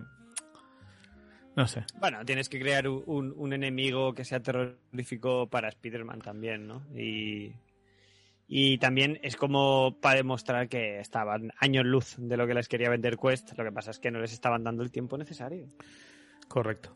Entonces, eh, el tío Ben y la tía May están hablando de que está muy raro. A ver, tienen, tienen que buscar una oportunidad de hablar con Peter. Entonces, Peter lo que quiere ir es, a la librería, cuando en realidad quiere ir a hacer un torneo de estos de, de wrestling, que luego comentaremos lo- mis problemas con eso. Pero aquí tenemos la, la gran conversación, ¿no? Un poco de libro, con el tío Ben y, y Peter, diciéndole la gran, fa- la gran frase famosa de un gran poder conlleva una gran responsabilidad que aún no hemos oído en el UCM, si no recuerdo mal. ¿Verdad? Creo que no, creo que no. yo sepa, no, que yo sepa, no. Y, y ni siquiera en la de la de Spider-Verse, Andrew Garfield como También, tal ¿eh? no, También. no estaba. en Andrew Garfield. creo- En Spider-Verse creo que sí. ¿eh? En Spider-Verse sí que está. Incluso la dice el mismo. Creo que está la, la voz de este, de este actor. Está un poco toqueteada. Mm, Sí, me quiere sonar ahora que lo dices. Ah. Sí, yo creo que sí. Eh, y pues una frase muy, muy importante. eh, pero Peter está, pues. experimentando pues la, la pubertad de momento. O, o- o Está lo que sea. el pavo, sí. Está El con pavo la, la del pavo plus, el pavo mutante. Eh, exacto. Y no está, está de esto, ¿no? Incluso tenemos la típica frase, ¿no? De ya sé que no soy tu padre, pero tal, y él, pues no actúes como eso, y se enfada y se va y le deja al pobre Ben, Parker que, que le rompe el corazón, básicamente, ¿no? Eh, incluso Claro, le dice... que van Dime, dime. Eh, o sea, no tiene nada que ver, pero que van además en el coche famoso de Sam Raimi que sale en todas sus películas. Es verdad, lo, lo he leído antes, que lo meten en todas sus Sí, películas. Sí, sí, sí. El, Oldsmobile- el Delta Oldsmobile del 86, creo que es, o algo así, y lo, lo mete en todas sus películas. Menos en el western este que hizo ah, Arma Joven. Que lo veremos en Doctor Strange, pues, también el coche este. Hombre, si lo metió hasta en el Mago de Oz, como no lo meta en Doctor Strange y el multiverso de la locura, ya me enfado mucho, ¿eh? Uf. Bueno, Que, que, que lo lleve que lo lleve heredado Tobey Maguire ese coche en Multiverso Madness o en Spider-Man eh, No Way Home. Dios, ¿te imaginas? Uf, Bueno. mejor. Eh, pues eso, le rompe el corazón a, a Ben Parker, ¿no? Y le dice, agacha la cabeza y le dice, bueno, te recojo a las, a las 5. ¿5? No, a, la- a las 10. Muy tarde recoge a este, este chaval, ¿eh? Por cierto. Hasta la biblioteca, hasta, hasta las 10 de la biblioteca. Venga, hombre. Escúchame, las becas no se consiguen solas y, y está claro que ellos no le van a pagar la universidad, ¿eh? No, no, pero son americanos, a las 9 te que está durmiendo ya. Esto no me cuadra mucho, Ya, ¿eh? sí. Esto... mm, mm, Huele a que te bate botellón, Peter. Exacto. Eh, casi me llegas luego que va directo a la cama y tienes sudores fríos toda la noche. Exacto. A ver si, a ver si al final es que ha empezado a empinar el codo y ya está. Sí, Ahí sí, es todo, que me lleva. Sí, tanto ir con el niño rico al final. Sí, sí, sí, sí. Eh, pero bueno, tenemos aquí su llegada a el escenario este. Que yo, esto no creo que exista, Harold. O sea, esto es inventado para esta peli. O sea, un sitio en el que te van a romper los huesos, por mucho que te den dinero, esto no puede existir. Aparte, si, si es wrestling, esto es fingido. O sea, esto es básicamente un MMA abierto a, a quien quiera. Eso Será te iba a decir, o sea, esto evidentemente no existe. Lo que igual sí que existe es un evento de estos de pressing catch en los que un montón de gente que finge que se que va que levanta la mano y dice yo podré con él, pero que son todos actores. Claro. Lo que pasa es que eh, el wrestling hay, hay un hay un nivel de Estados Unidos eh, en el que se da por real, ¿sabes? Por, por verídico, quiero decir. Es verdad que ya hay mucha parte del fandom que te admite que esto es fingido y que realmente lo siguen por las tramas entre luchadores y todo eso, pero sigue habiendo un porcentaje de la gente que cree que es real y o, o- Tengo o- tengo se miedo. pre- o se presenta o, se- o incluso como programa de televisión se presenta como real no te dicen las narrativas son fingidas te dicen que, que, que no hagas lo que ves en pantalla porque son gente entrenada para eso sí pero no se vende como algo que está ocurriendo de verdad realmente así que por lo tanto deberían debería decirse que estos tipos de eventos sí que existen lo que no existen no sé si me explico Sí, te, he entendido. Bueno, entonces vam- vamos a decir que en el universo de Sam Raimi y Spider-Man, pues esto es normal, ¿no? Que puedes ir y ganar 3.000 pavos por eh, romperte las costillas con, con, esto, con este tanque, ¿no? Eh, y bueno, tenemos el... pero que tienes que, tienes, tienes que aguantar por eso no se lo llevan todos los que entran ¿eh? Claro, eso- claro. Tienes que aguantar y no, no, no vale der- derrotarlo tampoco, se ve. o sea, tienes que comerte la paliza y ya está. A mí hay dos cosas que me encantan de esta escena. La primera, obviamente, es Bruce Campbell, que es lo mejor. Claro. Y, y la segunda, ese momento en el que se enfada y dice, eh, nadie dijo de luchar en jaula, como si no te fuese mucho mejor Peter Parker con jaula que sin jaula. Sí, es verdad, ¿eh? Sí, ¿Qué no- tontería de comentario es ese? No entiendo. Al igual es que todavía no se cree lo fuerte que es. Al igual dice, uff, al igual este me. me pega, ¿no? pero, No sabes, pero sabes que tre- puedes trepar por esos barrotes un momento dado para escaparte. O sea, que a los tres minutos te los acaban de... o el tiempo que sé que tiene que aguantar, te los acaban de regalar poniendo esa jaula. Sí, es verdad. ¿eh? Te quedas ahí arriba y ya está. Y ya está, tío. Es que... Ay, si tuvieras el móvil, te lo sacas, te pones a mirar eh, el WhatsApp o el, el Twitter y Instagram ala. o lo que sea, Sí, sí. sí. Pero bueno. Eh, tenemos un cameo de Octavia Spencer tomándole nota al, al- a Tobey Maguire. No me acuerdo que estaba Octavia Spencer ahí. Eh, y ahí tenemos como Bruce Campbell, ¿no? el, el anunciador, le, se sale con el título de Spider-Man porque le dice, "La- es- soy la araña humana. La araña humana, eso es lo mejor que se te ocurre. Y es cuando se le ocurre, Spider-Man, ¿no? El, el hombre araña. Que en castellano tampoco es que sea muy... Ya. O sea, si fuera traducción literal, de la araña humana al hombre araña, no hay mucha diferencia. Y- Ya, pero bueno, es que- de, de Hu- de Human es Spider to a Spider-Man tampoco es que demasiada tampoco, la verdad.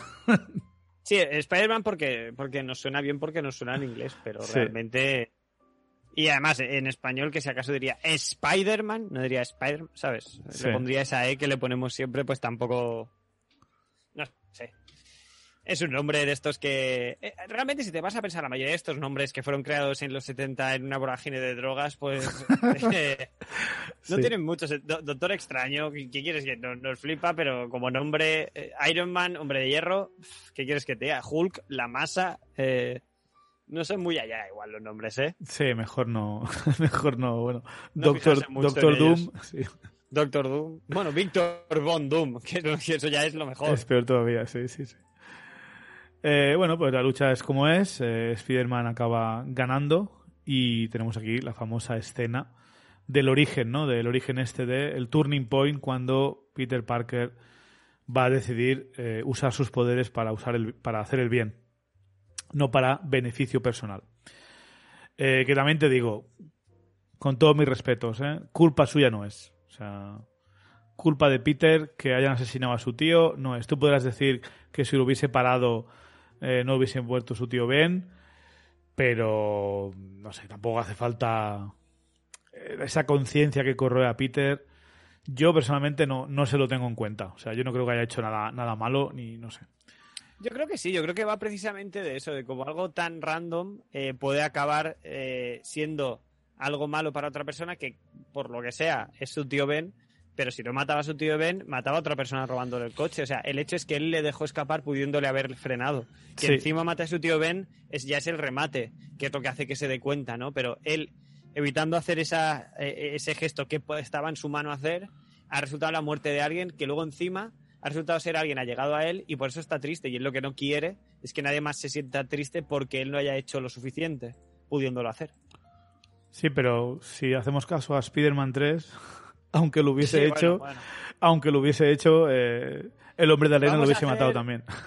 Vamos a hacer el menos caso posible a Spider-Man 3, igual, ¿no? En general, y, y ya. Sí, sí, sí, creo que irá.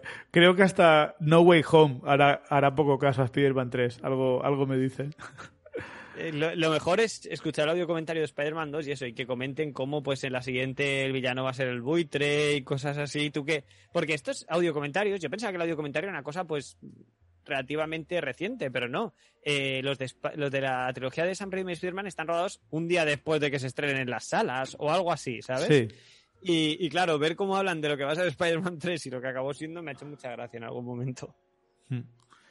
Bueno, tenemos aquí el momento, por supuesto, en el que eh, muere Ben Parker eh, con esa cara llorosa de, de Tobey Maguire Ah, a Que- mí me da mucha penica. que a mí es que distrae, me- distrae mucho. Es como era un niño tonto, no sé. a mí- es que me, me- me despierta ternura. eh, igual ese es el tema, que a mí, por lo que sea, la cara de Tobey Maguire me, me parece como abofeteable a la vez que, que me despierta ternura, porque sé que hay mucha gente que la abofetearía y por eso me, me despierta ternura. No sé, es una cosa chungo empática rara que tengo yo con, con Tobey Maguire. Y aquí tenemos lo que decía antes de la escena de Play 2, de PlayStation 2, cuando este Peter Parker, disfrazado con el prototraje de Spider-Man, eh, va por Nueva York, aprende a moverse con las telarañas a través de los edificios para poder eh, alcanzar al asesino de su, de su tío, ¿no? Eh, se confronta con él y en cuanto se da cuenta de que era el que había dejado de escapar en, en, la, oficina de donde, donde iba a cobrar el dinero, básicamente, pues ahí es cuando se queda como parado, ¿no? Eh, y aquí tenemos un poco la magia de- del cine, la magia del guionista, que dice, bueno, eh, queremos matar a, este- a esta persona, pero no queremos que lo mate Spider-Man porque eso es de mala gente. Así que casualmente se tropieza y se desnuca al caer. Cosa que no soy, no soy muy fan. O sea, Eh, sí, porque igual lo podría haber parado en cualquier momento esto, Peter, ¿sabes? Es verdad que no lo mata él, pero lo podría haber parado en cualquier momento. le podría haber salvado. Exacto. Sí, exacto. Y creo que es lo que debería haber hecho. O sea, Porque igual en, en- ya llegaremos, pero en la, en la de Duende era, era más fácil el, final feliz en esa, ¿no? Pero Sí. era más difícil, perdón, el final feliz en esa. Pero en esta sí que era echarle una telaraña y ya está, y dejarlo colgado en una farola, tampoco. sí, aparte que, que había testigos, o sea, lo iban a, iba a ir a la cárcel. O sea, Mm. si te preocupaba eso, ya está. Pero En fin, Bueno, te, te lo, com- te compro. Te lo compro porque está impresionado, está tiene el, trauma. Es la única muerte que le voy a perdonar a este a este Peter Parker. Todas las demás están en sus manos. Eh, ¿qué más? Eres exigente con tus Spider-Mans, ¿eh? Para mí Spider-Man tiene que salvar a todo el mundo, tío, incluso a- y en especial a sus villanos. Es como parte de, es como parte de él, tío, no sé, es que No, no, digo me, siempre. Parece, me parece estupendo, ¿eh? Me parece estupendo. Y, y en eso sí que no te puedo llevar a la contraria porque por poco que sepas del personaje, es uno de esos personajes de luz, ¿no? Como que... Y que además no te sea mal, porque yo siempre digo que Superman es aburridísimo, pero Spider-Man no me parece aburrido y, y sí que es bastante blanco como, como personaje realmente. Sí, incluso el, el que yo tenía en mente, la verdad, es eh, mucho más, ¿cómo se llama? Mucho más Steve Rogers que, que el Peter Parker que nos plantean en esta película y sobre todo en la segunda y la tercera. O sea, este es un personaje mucho más con, con escalas de grises, ¿no? Se, Mm. es a veces un, un poco más humano de lo que a mí me gustaría que fuera Peter Parker, la verdad. Pero bueno, también tiene su, su camino del héroe y, y en, en varias fases y bueno, lo, lo tomo, ¿no? Eh, tenemos la escena de graduación, donde ahí vemos que Mary Jane y Flash Thompson han cortado. Y eh, Harry Osborn felicita a su hijo y felicita a Peter Parker por haberse graduado. Y tenemos a. eh, bueno, pues. eh, creo que viene también el funeral de, Ben Parker. Ha ocurrido ocurre después, ¿no? Mm. Quiero pensar, ¿no? Antes que la grabación, porque si no... Sí, bueno, sí, no, no, no se ve el funeral ¿eh? de, de Ben Parker. Muchos funerales en esta, en esta peli, pero de Ben Parker no tenemos. Era el de Ben. Parker, no. Perfecto. De Ben Parker se queda con, un- con lo de el gran poder conlleva una gran respon- respon- responsabilidad. Claro, es que... Es que son pobres ellos igual, no tienen para un funeral. Pues poca broma, ¿eh? que vale una pasta. No, ya, Eh, a la conversación entre Tia May y Peter Parker, tierna de... Y aquí tenemos el, momento, ¿no? Eh, Peter Parker dice, vale, pues usando mis poderes para el beneficio personal he acabado mal, he acabado haciendo daño a los que me importan, pues lo voy a usar para salvar a los que me importan y salvar a la gente que está en peligro. Entonces se saca unos cuantos cursillos de, de coser y construye un pedazo de traje de Spider-Man que probablemente sea de lo más falso que ocurre en esta película. Incluso más de, de cómo consigue sus poderes, o sea, eh, cómo se hace el traje. Es Esto, bastante... esto no te lo haces en casa. Esto no te lo haces en casa y si te lo ha hecho alguien, pues ya sabe que eres Spider-Man. Exacto. Eh, Lo que sí diría que es un traje que mientras lo lleva se luce, pero ahora es que no sé si es la primera o la segunda, que hay varias escenas en las que lo deja colgado en una percha y en la percha es terrible, ¿eh? horrible. Es terrible en la Sí, percha. sí, sí. Hombre, porque no es el mismo traje, imagino, ¿no? O sea, No, un- obviamente, obviamente. Pero es que parece el traje de un niño de tres años, porque es que en la percha, como que. Supongo que te quieren dar esa, esa sensación de que no, no, es que lo lleva, son mallas, son ligra, lo lleva apretado, pero se pasan tres pueblos, tío. Es ridículo cuando no lo lleva. Sí, sí, sí, sí, estoy completamente de acuerdo. Em, y aquí tenemos eh, Spider-Man creándose esta reputación a través de Nueva York, ayudando a la gente, haciéndose famoso, saliendo en titulares. Y por supuesto, eh, aquí tenemos la eh, gran aparición del mejor personaje de la película, que es eh, JJ Jameson. ¿eh? El, eh, Ah, pensaba que ibas a decir Elizabeth Banks como su secretaria. esa es la chica más guapa de la película, ¿no? La mujer más guapa de la película.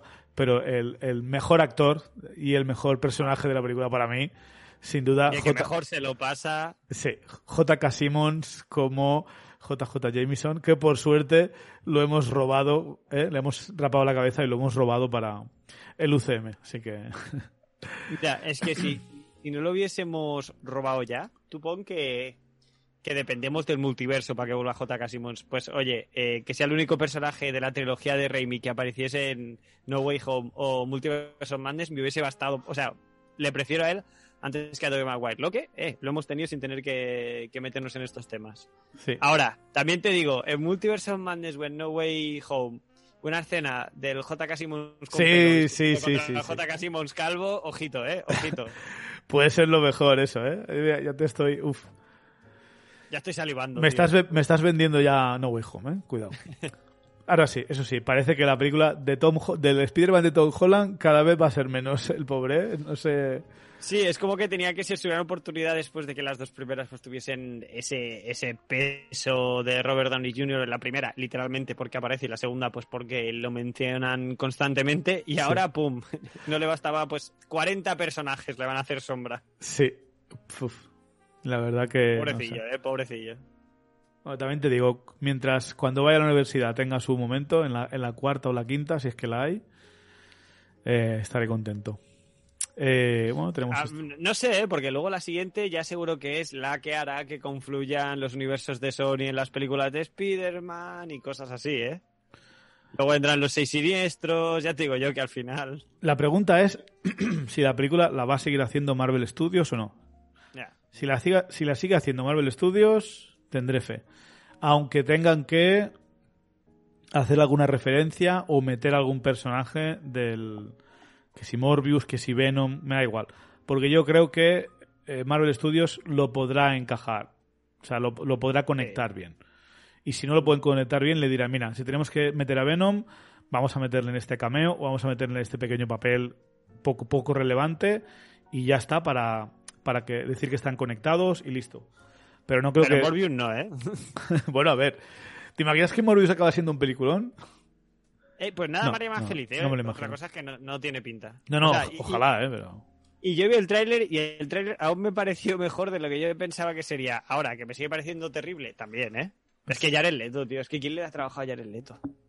Ah, a mí Jared Leto no me, no me disgusta como Morbius. Eh, eh, es una Es Morbius que no me gusta en general, pero bueno, quién sabe. Al igual hace que me caiga bien.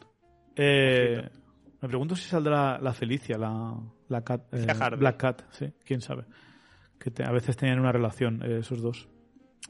Es verdad.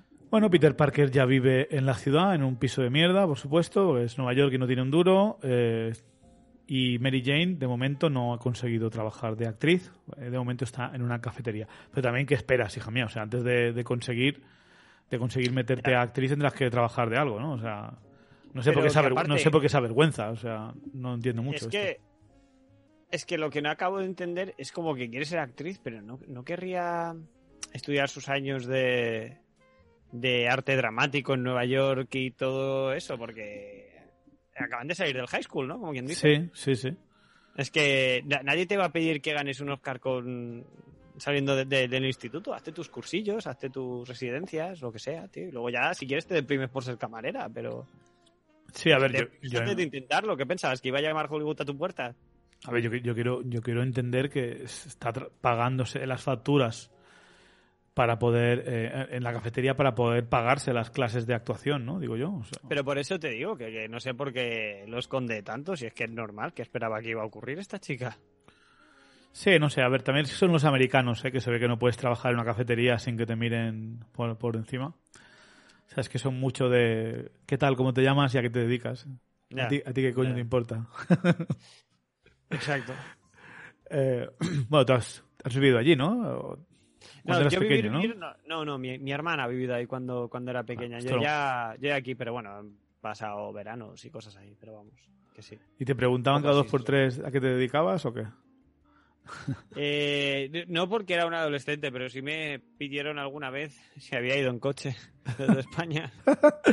no, no, se va en burro en España, tío. No estamos con el carro y el burro todavía. No, no, o sea, eh, eh, el, tema es que se piensen que España forma parte del continente americano porque entienden que todo lo que habla español está en Sudamérica. No, no sé, es, o sea, es de las preguntas más, más extrañas que Claro, porque también a mí me parece súper obvio, ¿no? En plan, pero ¿cómo voy a venir en coche si estamos al otro lado del Océano Atlántico? Pero yo qué sé, ¿qué, les explican a ellos de España, sabes? Ya, ya, bueno. Eso ya imagino que dependerá en cada colegio, en cada estado y claro, nivel de interés de cada uno. A mí si me preguntas sobre alguna, yo qué sé, dónde está Uganda o dónde está Tailandia en un mapa, no te lo sé apuntar exactamente, o sea... Claro, y, pero la, diferencia es que igual en Uganda no hay un periódico que pone los españoles no saben identificar a España en un, en un mapa, que es que aquí nos colan también unos, unos artículos que es como, pero es que claro, es que a los americanos pocas cosas les importan menos que los españoles, ¿sabes? Claro, sí, sí. O sea, a ver. bueno, no sé, me parece curioso. Pero sí que me parece curioso lo de los americanos con las profesiones, ¿no? Están como muy obsesionados con eso. Sí, es como que, que por ejemplo, la, el, el tema de ser camarera, solo hay. o camarero, perdón.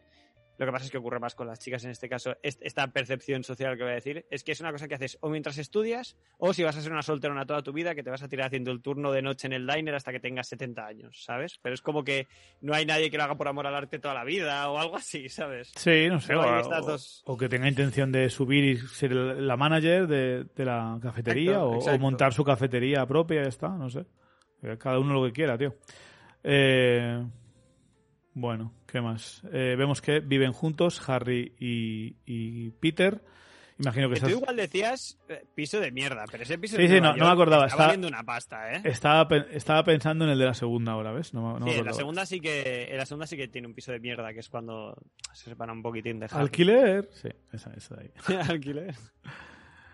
Sí. Aquí tenemos que eh, Norman Osborn sigue visitando. Esta peli es muy larga, ¿eh? o sea, son dos horas y pico y ocurre mucho, ¿eh? O sea, debo aplaudir que ocurre bastante trama en esta peli de dos horas y no se me hace, no se me hace larga. A mí, de hecho, se me, se me- hizo más larga la, segunda, que son dos horas y cuarto o algo así. Que no es que se me hiciese larga, ¿no? Pero sí que se me hizo más larga. Yo eh, no miré lo que duraba. Y ahora, si tú me dices que dura más de dos horas, la verdad es que el primer sorprendido soy yo. Porque si me dices que es una hora cuarenta y cinco o 90 minutos incluso, eh, me lo creo. No, dura dos horas y un minuto, creo. O sea, Ah, bueno, ves, eso, eso más o menos me, me cuadra. Eh, bueno, tenemos a Peter Parker diciendo que necesita dinero, necesita pasta, así que ve un anuncio de, por supuesto, del Daily Bugle de JJ Jameson que se buscan fotos de Spider-Man, así que eh, va a hacer las fotos más de poser, como tenía Yelena, que te puedes imaginar, y se las va a presentar a JJ Jameson. Y, claro, yo no sé si está diciendo que son basura las fotos que le ha traído, porque para devaluarlas y pagarle poco, o realmente son basura, ¿no? Porque en teoría las, las portadas de periódicos no, no suelen ser gente posando para ellos, o sea, es más como capturar el momento, ¿no? Capturar una, Sí, una no noticia, un, un evento. Es, curioso que comentes esto, porque yo nunca había dudado de la calidad fotográfica de Peter Parker, pero revisando la tercera, cuando entra Eddie Brock en escena, básicamente dice, es que a ver, es que el tío le hace fotos y ya está, yo tengo en cuenta pues la luz, el encuadre, el tal, el no sé cuál. Nunca me he parado en plan, a ver si solo porque les hace fotos de cerca, el tío ya se cree que es súper fotógrafo cuando él lo ha preparado todo y realmente no es tan buen fotógrafo, Peter Es Parker. que técnicamente ni hace las fotos, o sea, está en modo automático es la cámara, o sea, Eso lo tiene que ponerse delante el objetivo, realmente. O sea, podríamos argumentar si es mejor o peor un modelo, pero fotógrafo eh, es complicado incluso calificarlo como tal. ya ves. Eh, pero bueno, tenemos ahí el momento en el que. No sé, es que a mí toda la escena de. Todo el momento que está JJ Jameson me parece súper. Me flipa, Es me que- parece muy gracioso. Es que parece, parece un dibujo animado, Sí. pero en el mejor de los sentidos, ¿sabes? No, no como cuando este que dice, joder, es que en esta película el pavo este parece un dibujo animado. No, no, parece un dibujo animado, pero en el mejor de los sentidos. De que si cierras los ojos, casi te puedes imaginar al de la serie de los 90, con el bigotazo también y, y la chaqueta esa azul que llevaba. No sé, está, está brutal. Y además eso, que sobre todo parece, parece que se esté pasando muy bien, ¿sabes? Sí, ahora me parece que es, es como han elevado el personaje, porque en el cómic, en los dibujos y eso, nunca había sido yo muy fan de, de JJ Jameson. Me parecía más bien un- una- algo molesto de lo que tenía Sí. que lidiar Spider-Man. ¿no? Sin embargo, en esta película es que sigue siendo molesto para Spider-Man, pero para nosotros es como muy divertido. O sea, es, Sí, y, Son- y tiene, son un unas risas. punto, tiene un punto hasta de entrañabilidad en la segunda, que ya cuando hablemos de la segunda pues lo comentamos. Pero sí es lo que es verdad, la serie de animación era eso, era como un pesado, era algo que se le metía por en medio, tal, no, no tenía realmente nada redimible, o sea, era casi como un villano más y aquí sin embargo le coges como cariño y aprecio. Sí, sí, sí. Es más, tenía tanto di- era tan- tal villano más en la, me acuerdo en la de dibujos, no sé si en los cómics también hace esto, pero que financia la creación de, de Escorpión. O sea, imagínate. Uf, pues Ojalá. imagínate, si era malo. Se le, va- se le Este, va este lo único que quiere eh, es hacerle de menos las fotos para pagarse las más baratas, eso es lo más cruel que hace. Sí, sí, sí, sí. Eh, bueno, aquí tenemos la escena que decíamos de, de- después de esto, de las fotos. Vamos a la junta directiva diciéndole a Norman Osborn que van a vender la empresa, que están muy contentos con ella, así que van a hacer un montón de pasta. Y por supuesto, eso no, no le hace ninguna gracia a Norman Osborn. Eh, así que eh, creo que ya, no sé cuándo hemos tenido la escena de, de Gollum, no sé si ocurre más tarde. Eh, Ocurre más tarde, ¿no? Sí, ocurre, qué raro que ocurra más tarde, tío. Pero bueno, Sí, bueno, a ver, porque si no, igual. eh, O sea, si hubiese ocurrido antes, igual los mata ahí mismo. Yo creo que necesitas que ocurra después, como pues para que les ataque luego en el desfile, porque. sí, es ¿no? que No sé. inmediatamente es el desfile eh, con lo- esos globos hechos por CGI, por cierto. Pero bueno, está. está Y, que, y que no es para nada un, un rip-off del desfile de Macy's, además. ¿De Macy's? ¿De qué? ¿De cuál? Hay un desfi- desfile que es de los almacenes Macy's, que es eso, con globos, que lo hacen una vez al año en Nueva York, y son globos por la ciudad, y hay actuaciones musicales y todo el rollo. Y, y esto de Oscorp es, es, un- es una copiada del desfile de O sea, Macy's. no sé si es del de Macy's, pero yo sé que por ver Seinfeld, por ejemplo, sé que salen unos desfiles también con globos y tal. Esos le- son los de Macy's, seguramente. Sí, seguramente, ¿no? Vale, vale. Seguramente. Eh, también recuerda mucho a la escena de- del Joker, ¿no? De, de Batman de, de Tim Burton. La primera vez que, ¿no? Eh, Sí, sí, sí, sí, sí, sí. que aparece, hace su gran, su gran aparición, el Joker, con y mata al alcalde, ¿no? Mata a Billy de Williams, ¿puede ser? ¿O al otro? Sí, eh, no, Billy D. Williams es eh, dos caras, antes de que sea dos caras, es Ah, Harvey Dent. Eh, vale, entonces... Sí, sí, ¿qué- sí, eh, Harvey Dent era negro en los 80. Vale, bueno, vale, en vale. los 90. Vale, vale, vale. Ok. Pues tenemos aquí esta escena, famosa escena, en la que sería tanto en el tráiler de todos ahí en la, en la ceremonia. Harry Osborn, eh, Mary Jane con, con este vestidito japonés o, o chino, lo que sea. Y Harry Osborn diciéndole tienes que vestir negro, que le gusta a mi padre, ¿no? Y luego más tarde en la peli, de hecho lo hace, se, se viste de negro para impresionar al padre. Bastante de la época también. Eh, y aquí tenemos la- el ataque del Duende Verde con, con estas bombas, ¿no? Bombas que son capaces de evaporar, a- Desintegrar, desintegrar sí, a la gente. Eh, desintegrar además solo a los de la junta directiva, ¿no? Están fuera del radio, por supuesto, Harry y Mary Jane, por suerte, para, para ellos. Bastante cutre el Sí, pero, efecto. pero- pero- pero- pero es verdad que está. Bueno, voy a tirar. eh, Oh, mira, justo están todos los de la Junta en una esquina del balcón. O sea, no están saludando a nadie separados, no, están todos en, en esa esquina. Sí, no, no sé. Qué, qué adecuado. Aparte, es raro que lo quiera hacer ahí, ¿no? O sea, ¿no debería ser mejor ir a por cada uno por separado, sin, sin hacer un gran espectáculo? O sea, el, el de ir a todos por separado no necesariamente, porque si tienes todas las manzanas podría ser una bolsa, ¿no? Pero Hmm. sí que hacerlo en un evento tan público sí que es un poco extraño, sobre todo si están tu hijo y su novia por ahí. Te pones una diana además en la cabeza, ¿no? Mira, solo ha Yo quedado, creo que este- de la Junta solo queda vivo Norman Osborn. Mm, ¿Quién será Mm, sospechoso número uno? Sí, pero bueno, yo creo que también es una de esas escenas para que veas lo loco que está el Duende Verde, ¿no? Lo, lo... No quiero decir ni caótico ni anárquico porque parece que está escribiendo al Joker, pero sí que yo creo que parece que va en favor de las pretensiones de, Harry Osborn, pero yo creo que el Duende Verde es, un puto loco y ya, ¿sabes? Tenemos el cameo de Stan Lee aquí salvan- sal- salvando una niña.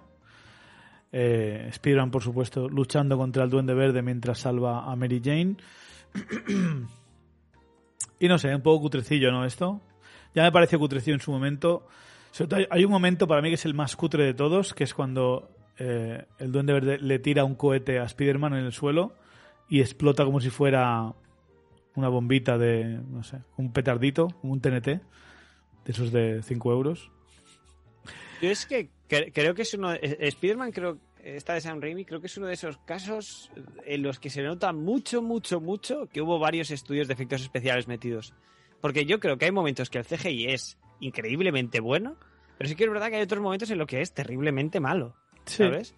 Pero sí que hay momentos que los ves y aún a día de hoy dices, coño, ¿cómo aguanta esto? ¿Sabes? Pero hay otros que, que- que nada que ver. A veces cuando sale de su habitación vestido de Spider-Man y cosas así, está muy, muy mal hecho, tío. Pero hay otros momentos que sí que considero cuando se balancea o cuando se pelea en algunos momentos también creo que está bien. Pero sí, esto de, y, y este desfile falso de Macy's o desfile de Oscar, o como quieras llamarlo, creo que tiene un poco de ambas, porque sí que hay momentos que para mí sí que aguantan bien, pero hay otros que no. Bueno, pero en general, recuerdo que en su momento me gustó. Y creo que hoy todavía más o menos se mantiene un poco. O sea, está bien, no, no está mal del todo. Se pueden ver cosas peores. Eh, sí que es verdad, cuando les estoy viendo de cerca pegarse en puñetazos, parece muy de Power Rangers. Sobre todo por el Duende Verde, eso es que no lo puedo, no lo puedo quitar. Que también te digo, Claro, si, si le hubiesen puesto eh, el traje que se supone que tiene que llevar, con la máscara esa creepy que tenían hecha, no sé cómo hubiese quedado eso, también te lo digo, ¿eh? Es que eso, es lo que te iba a decir. La gente se queja mucho de, de la armadura esta y yo lo entiendo, sobre todo si eres, lo que decimos siempre, ¿no? Si eres fan del personaje, pues entiendo que tú pues tienes ahí un vínculo con el diseño original y lo que tú quieras. Pero creo que lle- llevamos un par de años haciendo el argumento de que, de que el Duende Verde de Willem Dafoe no mola por la armadura, porque se está demostradísimo que los trajes se pueden trasladar a- a imagen real, y yo estaba de acuerdo, hasta que vi el traje de Falcon. ¿Sabes? Quiero decir, yo, yo era de los que decía que le den ya, pero ya la licra y las mallas amarillas a lo vendo, nos está faltando tiempo. Oye, pues ahora no quiero, ¿eh? Porque, porque, porque es que nos la estamos jugando ahora por, por ir de ser más papistas que el Papa. Nos podemos empezar a comer auténticos trajes de puta mierda, ¿eh? Ojito, Ah. cuidado. Pero el traje de Falcon, a ver, a ti no te ha gustado, pero en general la- el consenso es que está chulo, ¿eh?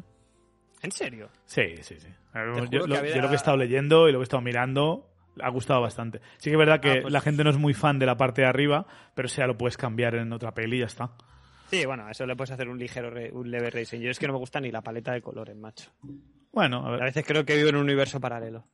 Yo, sea, me gusta mucho más el traje de este Spider-Man, por ejemplo, que el traje este de, de Falcon. Ya sé que son incomparables porque son dos personajes diferentes, ¿no? Pero me parece yo creo, yo hubiese hecho una mezcla de del personaje del, do- del duende y del duende verde, ¿no? El duende es el que no tiene poderes, pero sí que va disfrazado de duende, con Mm. capucha y tal. Yo creo que hubiese hecho que en vez de tener que llevar esta armadura y este casco ridículo, pues directamente, ¿no?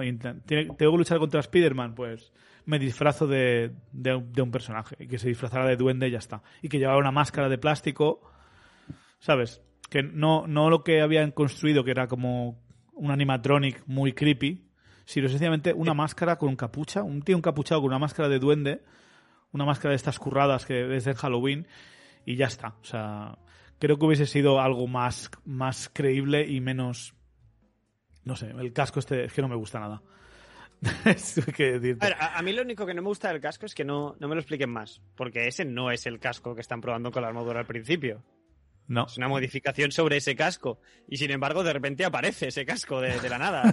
Igual que esas bombas no son calabazas al principio, ¿sabes? no, o sea, me hubiese gustado. una- me falta una escena en la que el duende verde defina por qué es el duende verde. Un poco en plan, eh, ¿por qué abraza esta, esa iconografía? Eso es lo que me falta.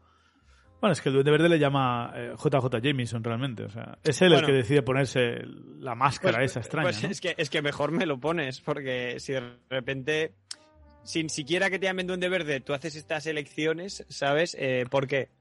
Eso es lo que me, me falta, quizá. Eh, pero bueno. Eh, por supuesto, Mary, James, Mary Jane está súper emocionada con Spider-Man, que la, la ha rescatado. También está como muy exagerada, ¿no? Como muy, "Oh, es increíble, es maravilloso. A ver, tío, no sé, es Spider-Man. O sea, no, es no has es oído... exageradamente damsel in distress en ese aspecto, que es que la salva y ya se enamora locamente de, de él, ¿no? El clásico.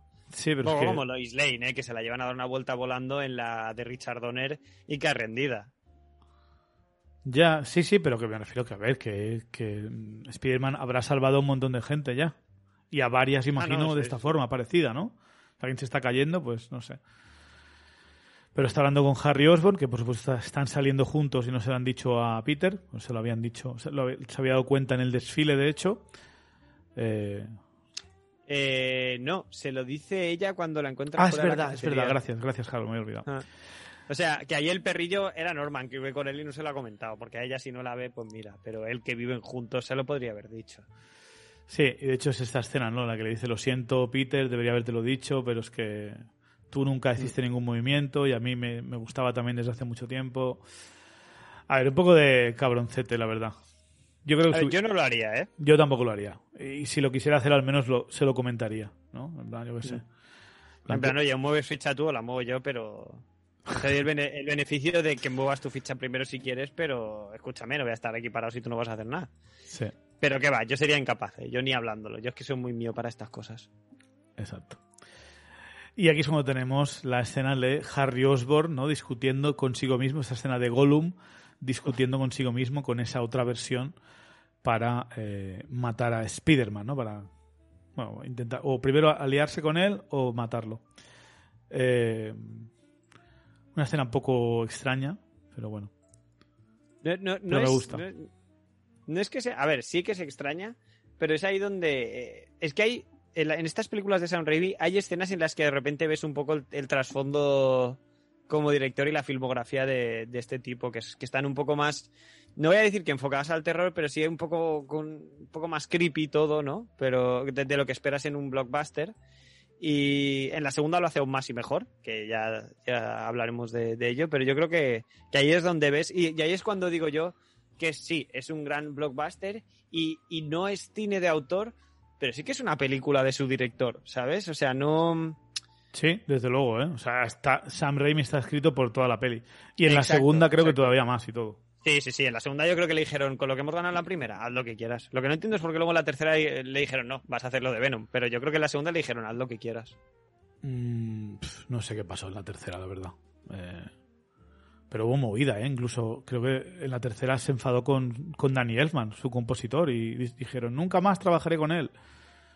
Y de hecho, me- Pues, ha sea- hecho mirarlo en IMDb, en plan, pero no trabaja en Doctor Strange 2, la- el Danny Elfman. Sí, imagino que a- a- hicieron las paces, pero yo creo que le pasó un poco como a Josh Whedon en Era de Ultron, que acabó hasta la polla de discutir con productores y, y con todo el mundo. Yo, creo- yo creo que, que- que también. Y es que no te voy a decir que, que boicoteó la película, porque yo soy de los que piensa que la escena de, del emo Peter realmente, en el fondo, en el fondo, eh, no digo que sea buena, ¿eh? No digo que sea buena, pero es muy Sam Raimi. Quiero decir, esa escena en concreto, no sé yo si le echaría la culpa a, los productores, al revés. Yo diría que esto es Sam Raimi y basta verte un ratito de Xenao de Hércules para entenderlo, ¿eh? Sí. Bueno, pues eh, Norman Osborn urde el plan para atacar a Spider-Man, por supuesto. Tenemos esta escena tan extraña que justamente eh, el Duende Verde sabe... Ah, bueno, no, perdón. El Duende Verde va a por eh, eh, JJ Jameson, por supuesto, que le consigue las fotos de Spider-Man, entonces quiere saber quién es el que consigue las fotos de, de Spider-Man. Y aquí tenemos algo, no sé si es noble o egoísta por parte de, de, Jameson, pero al menos no se chiva que es Peter, ¿no? Le dice que no sabe quién es, que le mande las fotos por correo, tal. Algo bastante, bastante noble por su, parte. Y yo creo que es más de proteger a los tuyos, más que proteger tu interés de las fotos. No sé cómo lo ves tú. Yo creo que es eso, yo creo que primero eh, te trate mejor o peor, yo creo que tiene pinta de ser el típico jefe que una vez estás en el Bugle eh, eres parte de- del Bugle, aun- en mayor o menor medida, porque obviamente pues él está de fotógrafo externo y Sí. lo que tú quieras. Eso es lo primero y lo segundo que aunque trate mal a todo el mundo, este tío realmente odiar, odia a Spider-Man, no al chico que le envía las fotos de Spider-Man, ¿sabes? No, no... Hmm. Y, y está claro que el tío que le está buscando no le está buscando para tener una conversación agradable, por otra parte, Claro. ¿sabes? Así que, bueno, un chapó lo que decimos, ¿no? O sea, aquí JJ hay JK Simmons y, y el guion se alía un poco con él, haciéndole decir esas frases y haciéndole ser un poco mejor y más entrañable y más empatizable que el de la serie de animación, por ejemplo. Exacto. Eh, no me gusta nada el cómo aparece Spider-Man entonces y el duende verde le dice duerme y le duerme con este gas cutre. No, Es, Es- es- me parece estúpido y absurdo. O sea, el sentido arácnido debería prevenir esto, primero de todo. eh, y segundo, no sé a qué viene. No sé a qué viene dormirlo, no sé a qué viene que se pase durmiendo 10 horas, se despierte en mitad de la noche, que no le, no le haya quitado la máscara para ver quién es, no tiene ningún sentido. Eh, Buah, pero, es que, pero es que eso es muy loco. Es que eso lo vuelve a hacer el Doctor Octopus en la segunda cuando se lo entrega a James Franco. Es que Sí. yo es lo primero que haría, tío. O sea, levantar la máscara y un par de fotos y ya miraré quién es. O sea, es que y no. ya mira de quién es, no. O, o- o dejas de tocarme los cojones o todo el mundo sabrá quién eres. ¿sabes? Exacto, es que es sí. que. Es que no lo entiendo. Y le ofrece, no entiendo por qué, vamos a liarnos para conquistar la ciudad. Pero ¿qué, ¿qué- ¿a qué viene esto? O sea, porque está. Porque que se, que apoya, que este se hombre. apoya y todo, como si fuera casual la conversación. O sea, no, Sí, es verdad, es verdad, se apoya todo, todo casual, es verdad. no entiendo nada, tío. No- a mí esta escena me sobra por completo. no sé qué pinta. A ver, a mí no, ni- ni- no me sobra, pero. Pero nada, ¿eh? nunca O me sea- había- Nunca me había parado a ver lo ridícula que es hasta que lo has dicho tú ahora, pero la verdad es Pero es que piénsalo, quitas la escena entera de- desde que Peter va a hablar con J, con J. Jameson y desde que ah, tienen la conversación están los dos en, el, en, el, en la azotea, lo quitas de la peli y sigue lo mismo. O sea, el Duende Verde eh, va, va, va igualmente a por Spider-Man, le tiende la emboscada en la en, en el incendio este y listo, ¿no? Sí, Es es que- que... no. Sí, la verdad es que no lo acabo de entender muy bien. No sé, un poco Star Wars, ¿no? Luke, únete a mí, juntos dominaremos, solo que no son padre e hijo. Sí, no, no- no lo tengo, no entiendo muy bien, pero bueno.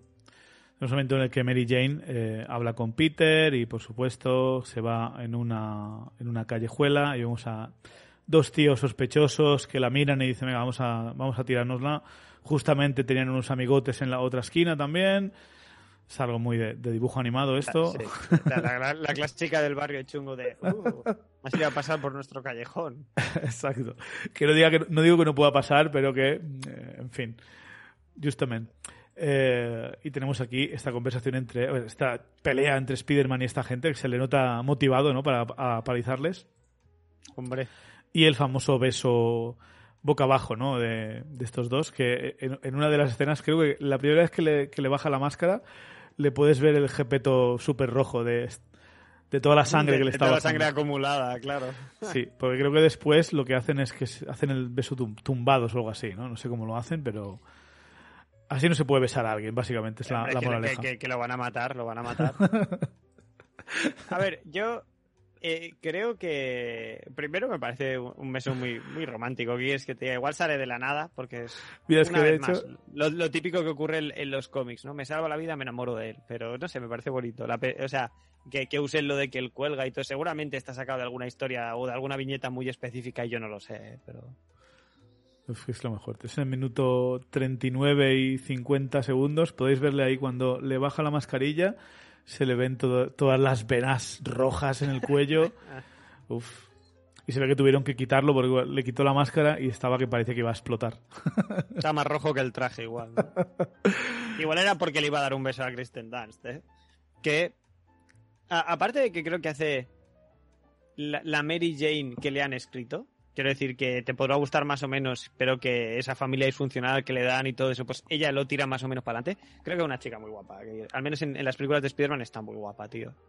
Yo no tengo ninguna queja de esta Mary Jane, no sé. O sea, a, a- a menos de lo que le dan para hacer, digo, ¿eh? Exacto, es que es una Damsel in Distress, sí, y eso es una mierda. Pero creo que con el backstory que le dan, Kristen Dunst pues le da, le da lo que tiene que tener el papel. Sí, sí, sí, o sea, estoy de acuerdo. Es más, de hecho, cuando te estaba diciendo antes, ¿no? Al principio del programa, que, que había cambiado un poco de opinión con lo que respecta a No Way Home, María Gracia verles felices en la... ¿no? en el otro universo en el que sí que están casados o en el que sí que han encontrado la forma de, de- de continuar. No sé, creo que sería, sería bonito. Que un poco ya lo vimos en Spider-Verse, pero nunca nos confirman que sea Tobey Claro, Maguire, es que, ¿no? es que en, en mi, en mi cabeza estoy Maguire, pero pienso, tenían a Nicolas Cage y si este era Tobey Maguire no podían coger a Tobey Maguire, ¿sabes? Claro. Porque Spider-Man no es Nicolas Cage, me cuesta creer que no puedas decirle a Tobey Maguire que coja el... Pero igual no querían que fuese él, pues porque ya estaban pensando en que saliese en Multiverse of Madness o cualquier cosa, no lo sé. Bueno, no, porque ya hace, a lo tonto ya puede hacer tres añitos que salió Spider-Man Into the Spider-Verse. Sí. Uf, cómo pasa el tiempo. Bueno, básicamente Mary Jane está loca perdida de, de Spider-Man. Bueno, a ver, ¿y quién no, no? O sea, si tu novia sea Spider-Man tiene que ser la hostia. Aparentemente. Luego Sí, hasta, ¿eh? hasta que lo Eh, conoces y ves que está siempre liado, pero... Es que el tema es estarse debatiendo entre el millonario y el superhéroe. Que, que, que dura la vida de, de Mary Jane, ¿eh? Sí, sí, pero, pero sigue en la cafetería, ¿eh? O sea, to- todavía tiene Sí, que mejorar mucho. verdad. Tiene que a conseguir los, sus a los estándares americanos. Tenemos el, el incendio este en el que el duende está disfrazado de, de vieja. Que eso muy, es lo mejor, ¿eh? Eso es lo mejor. muy Sam Raimi también. Muy... Hay muchos gritos en esta peli. Aunque los hay más Sí. en la segunda. Uf. Eh, en fin. Ahí se pelean eh, los dos. Tenemos la escena esta del tráiler que le tira un montón de calabazas con cuchillas. Que eso a día de hoy sigue estando chulo, la verdad. Sí, le hace la, la esquivadita esa contorsionándose. Muy Matrix, Pero, pero Matrix, pero tampoco es eso que ves a alguien en una posición y dices, es que se te romperían los huesos. Es que hacen que más o menos cuadre, ¿sabes? O sea, se ve realista Sí. dentro de lo que cabe. No, eh, yo creo que ha evolucionado bien, está bien. O sea, el CGI está, está currado. Imagino que es CGI, ¿no? El Spider-Man ese o no. Yo sé. No, es que no lo sé. ¿eh? Da igual, pues entonces han hecho un buen trabajo. Si no sé si es CGI o es real, es que ha hecho un buen trabajo. Pero bueno. Le, le jode el traje, le hace un corte en el traje, por supuesto. Spider-Man mm, dice, bueno, pues nada, me voy. O sea, se supone que ha escapado el Duende Verde, en vez de ir a perseguirlo o lo que sea, pues dice, nada, me, voy- me voy a comer con mis amigos. Hombre, tiene una vida. Y tenemos O ahí el día de acción, el día de acción de gracias. Eh, ¿No te parece raro el momento en el que llegan? "Bueno, ¿Dónde está Peter? No, aún no ha llegado. Escuchan un ruido ar- arriba y suben todos a ver qué pasa. Ya, tío. Es que imagínate que igual Peter, pues por lo que sea, me vais a permitir, pero, pero se está haciendo una gallola con la mano. Eh, la de antes de acción- eh, Igual estaba haciendo la acción de gracias propia. eh, y de repente van a todos a muerte. Es flipante que llegan todos. eh. Uf, qué bueno. Bueno, o, o aunque no esté, aunque sea solo que se le ha caído algo de la estantería, ¿por qué tienen que ir todos ahí a cotillear? Eh, ¿Qué, qué- qué les importa la vida de Peter, tío? Sí, en fin. Pero bueno, lo tenemos ahí, el momento. Bo- Bonito, por cierto, que justamente Peter lleva una camiseta verde y el Duende Verde lleva camisa azul y corbata roja, ¿no? Eh, cada uno lleva los colores de, de su rival. Y ahí es cuando eh, Norman Osborn descubre que eh, Peter no va mucho al trabajo, que falta clase, que tal, que y que se ha hecho una herida en el brazo, que si me la ha hecho un ciclista toda hostia. Nada, eh, lo que podías haber evitado quitándole la máscara, la máscara en, esa, en esa escena que hemos hablado antes, pues ahora dice 2 más 2 son 4 y listo, lo sabe. Y se Y- y pira. te- o sea, y te joden en la acción de gracias. Y te lo jodan, ¿no? Tiene la discusión fuera con su, con su hijo, rajando de la novia, que si la novia es una buscavidas, que no sé qué haces con ella, no sé qué.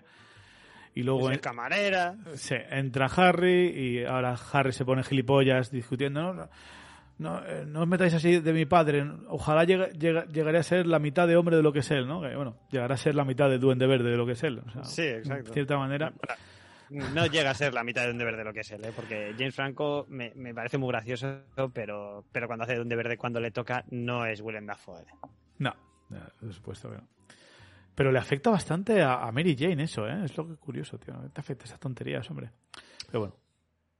Bueno, a ver, no sé, yo creo que esto va con las carencias de, de cada uno, ¿no? Si ella sabe y es conocedora de su familia disfuncional y sus orígenes humildes y de repente viene el millonetis y te llama buscavidas y te llama de todo, pues es como, joder, tío, solo porque sea pobre no soy una buscavidas.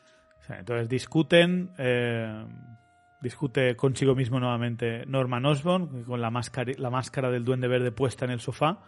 Habla con él y dice, va, tenemos que matar a Peter Parker, pero antes de matarlo tenemos que hacerle sufrir, así que vamos a pegarle un susto a su, a su tía o su tía abuela, lo que sea, eh, que le da un trauma. Entonces Peter Parker se da cuenta de que seguramente el duende verde sí ya sepa quién es, eh, así que se preocupa por Mary Jane, ¿no? Le pregunta, Mary Jane, no sé qué. Me, saltado, me he saltado algo, creo, pero bueno, básicamente, es que ya, ya llevamos mucho tiempo. Pero básicamente, eh, el Duende Verde descubre por Harry Osborn de que está enamorado de, de Mary Jane, así que dice, perfecto, me voy a poner a Mary Jane en un lado, a un montón de niños de Nueva York en el otro, y ala, toma una buena decisión, Peter. A ver qué vas a hacer.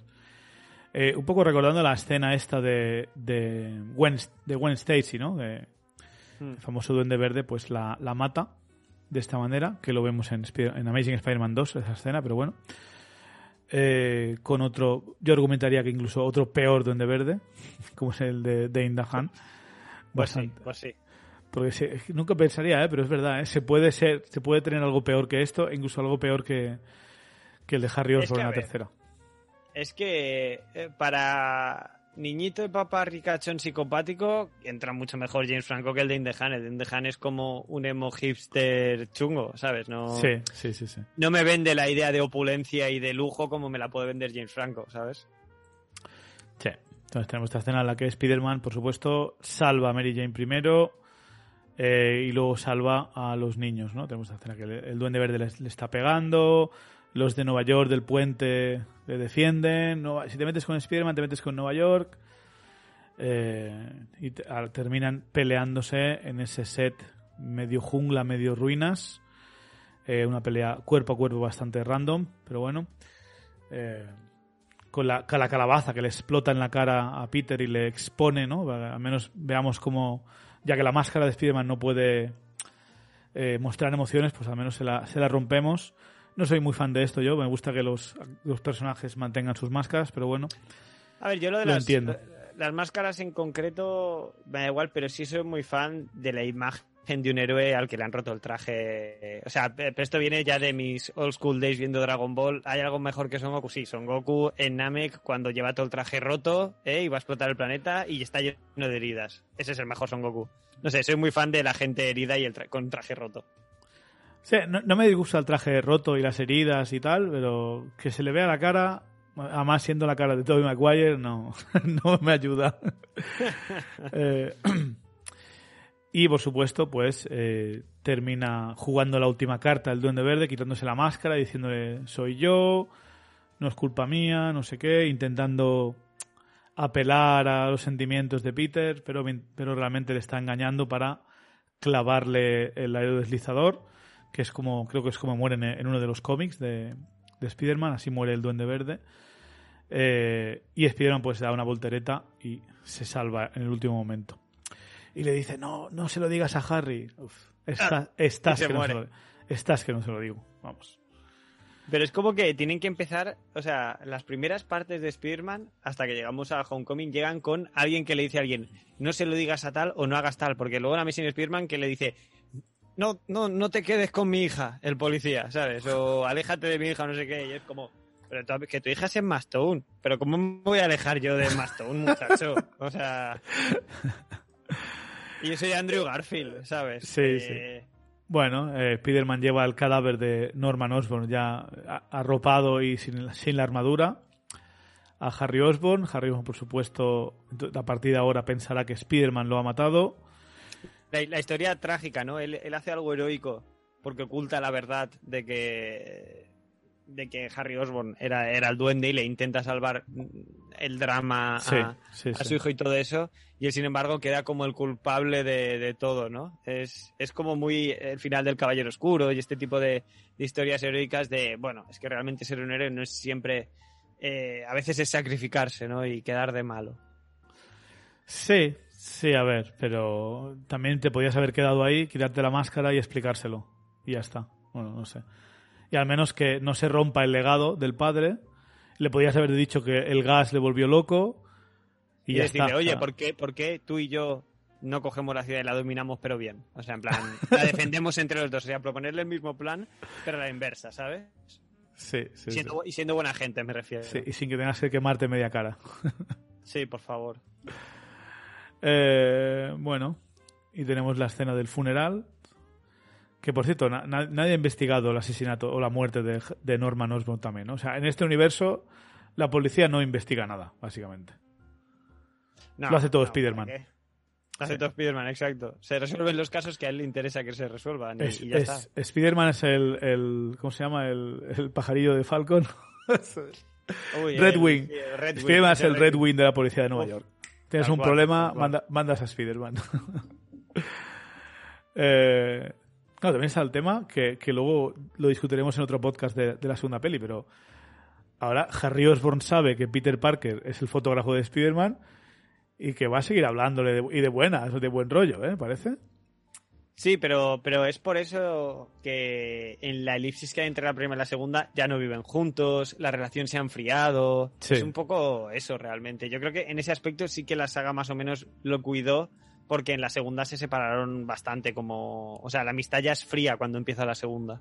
Sí, eso es verdad. Ahí te, lo- ahí te- ahí te tengo que dar la razón. Y tenemos el la última conversación entre Mary Jane y Peter Parker. De repente Mary Jane quiere a Peter. ¿Me he perdido algo? Han tenido un par de conversaciones tristes. Peter Parker lavadora como es. Harry Osborn mm, eh, se defiende a su padre antes que ella. Y Mary Jane, pues imagino que si ya no está con Flash, ya no está con Harry, tengo que estar con alguien. Spider-Man no tengo su número, así que me quedo Pero con Peter. tengo el que, el que le hace las fotos. Me quedo con el que le hace las fotos. Eh, entonces se dan un, dan un beso, ¿no? Y todo, ¿no? Al final, creo. ¿O no? Creo Pues sí, la verdad es que no me acuerdo y mira que la vi ayer por la noche, ¿eh? Pero igual ya, claro, estaban por correr los créditos y la he visto tantas veces que... Ah, sí, que sí, ya- estoy, no, estoy, estoy revisando. Se dan un beso y eh, se queda como extrañada mirándole los labios y yo, cuando de, de- de- de joven salí del cine, yo asumí que Mary James se vaya sabiendo que Peter Parker es Spider-Man. Porque por el beso, por lo que le dice, por cómo se va, la mirada que hace.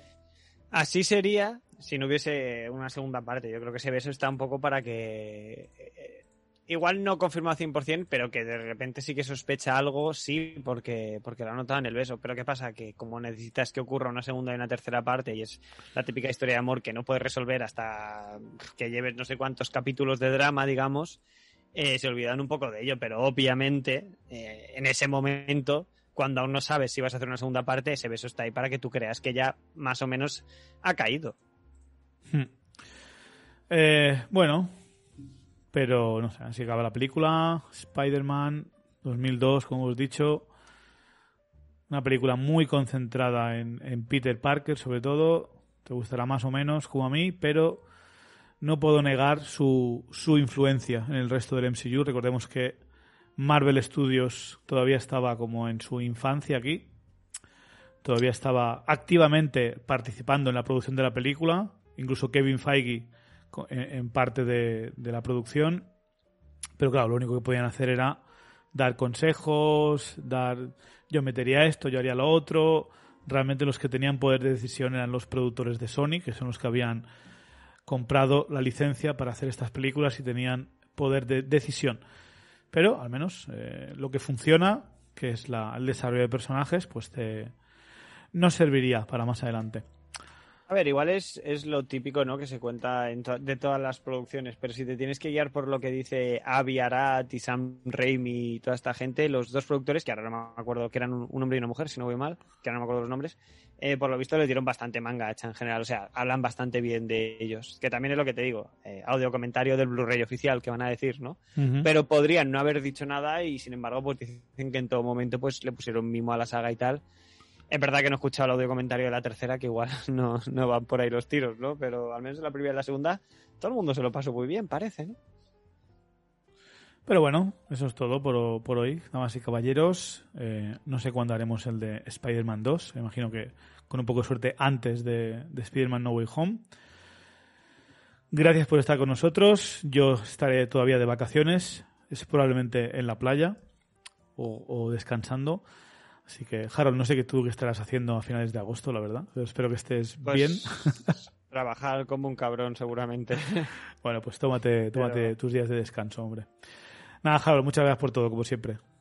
Nada, a ti eh, por invitarme. Ya sabes que todo lo que sea hablar de películas de Sam Raimi a mí me viene bien. Y que yo en concreto sí soy fan de, de Tobey Maguire y, y, que, y que cualquier excusa es buena para volverme a enchufar estos Blu-rays. Este, en esta ocasión, por primera vez, con este hábito que he desarrollado en el último año de, de ver los audiocomentarios, que está resultando ser algo bastante divertido.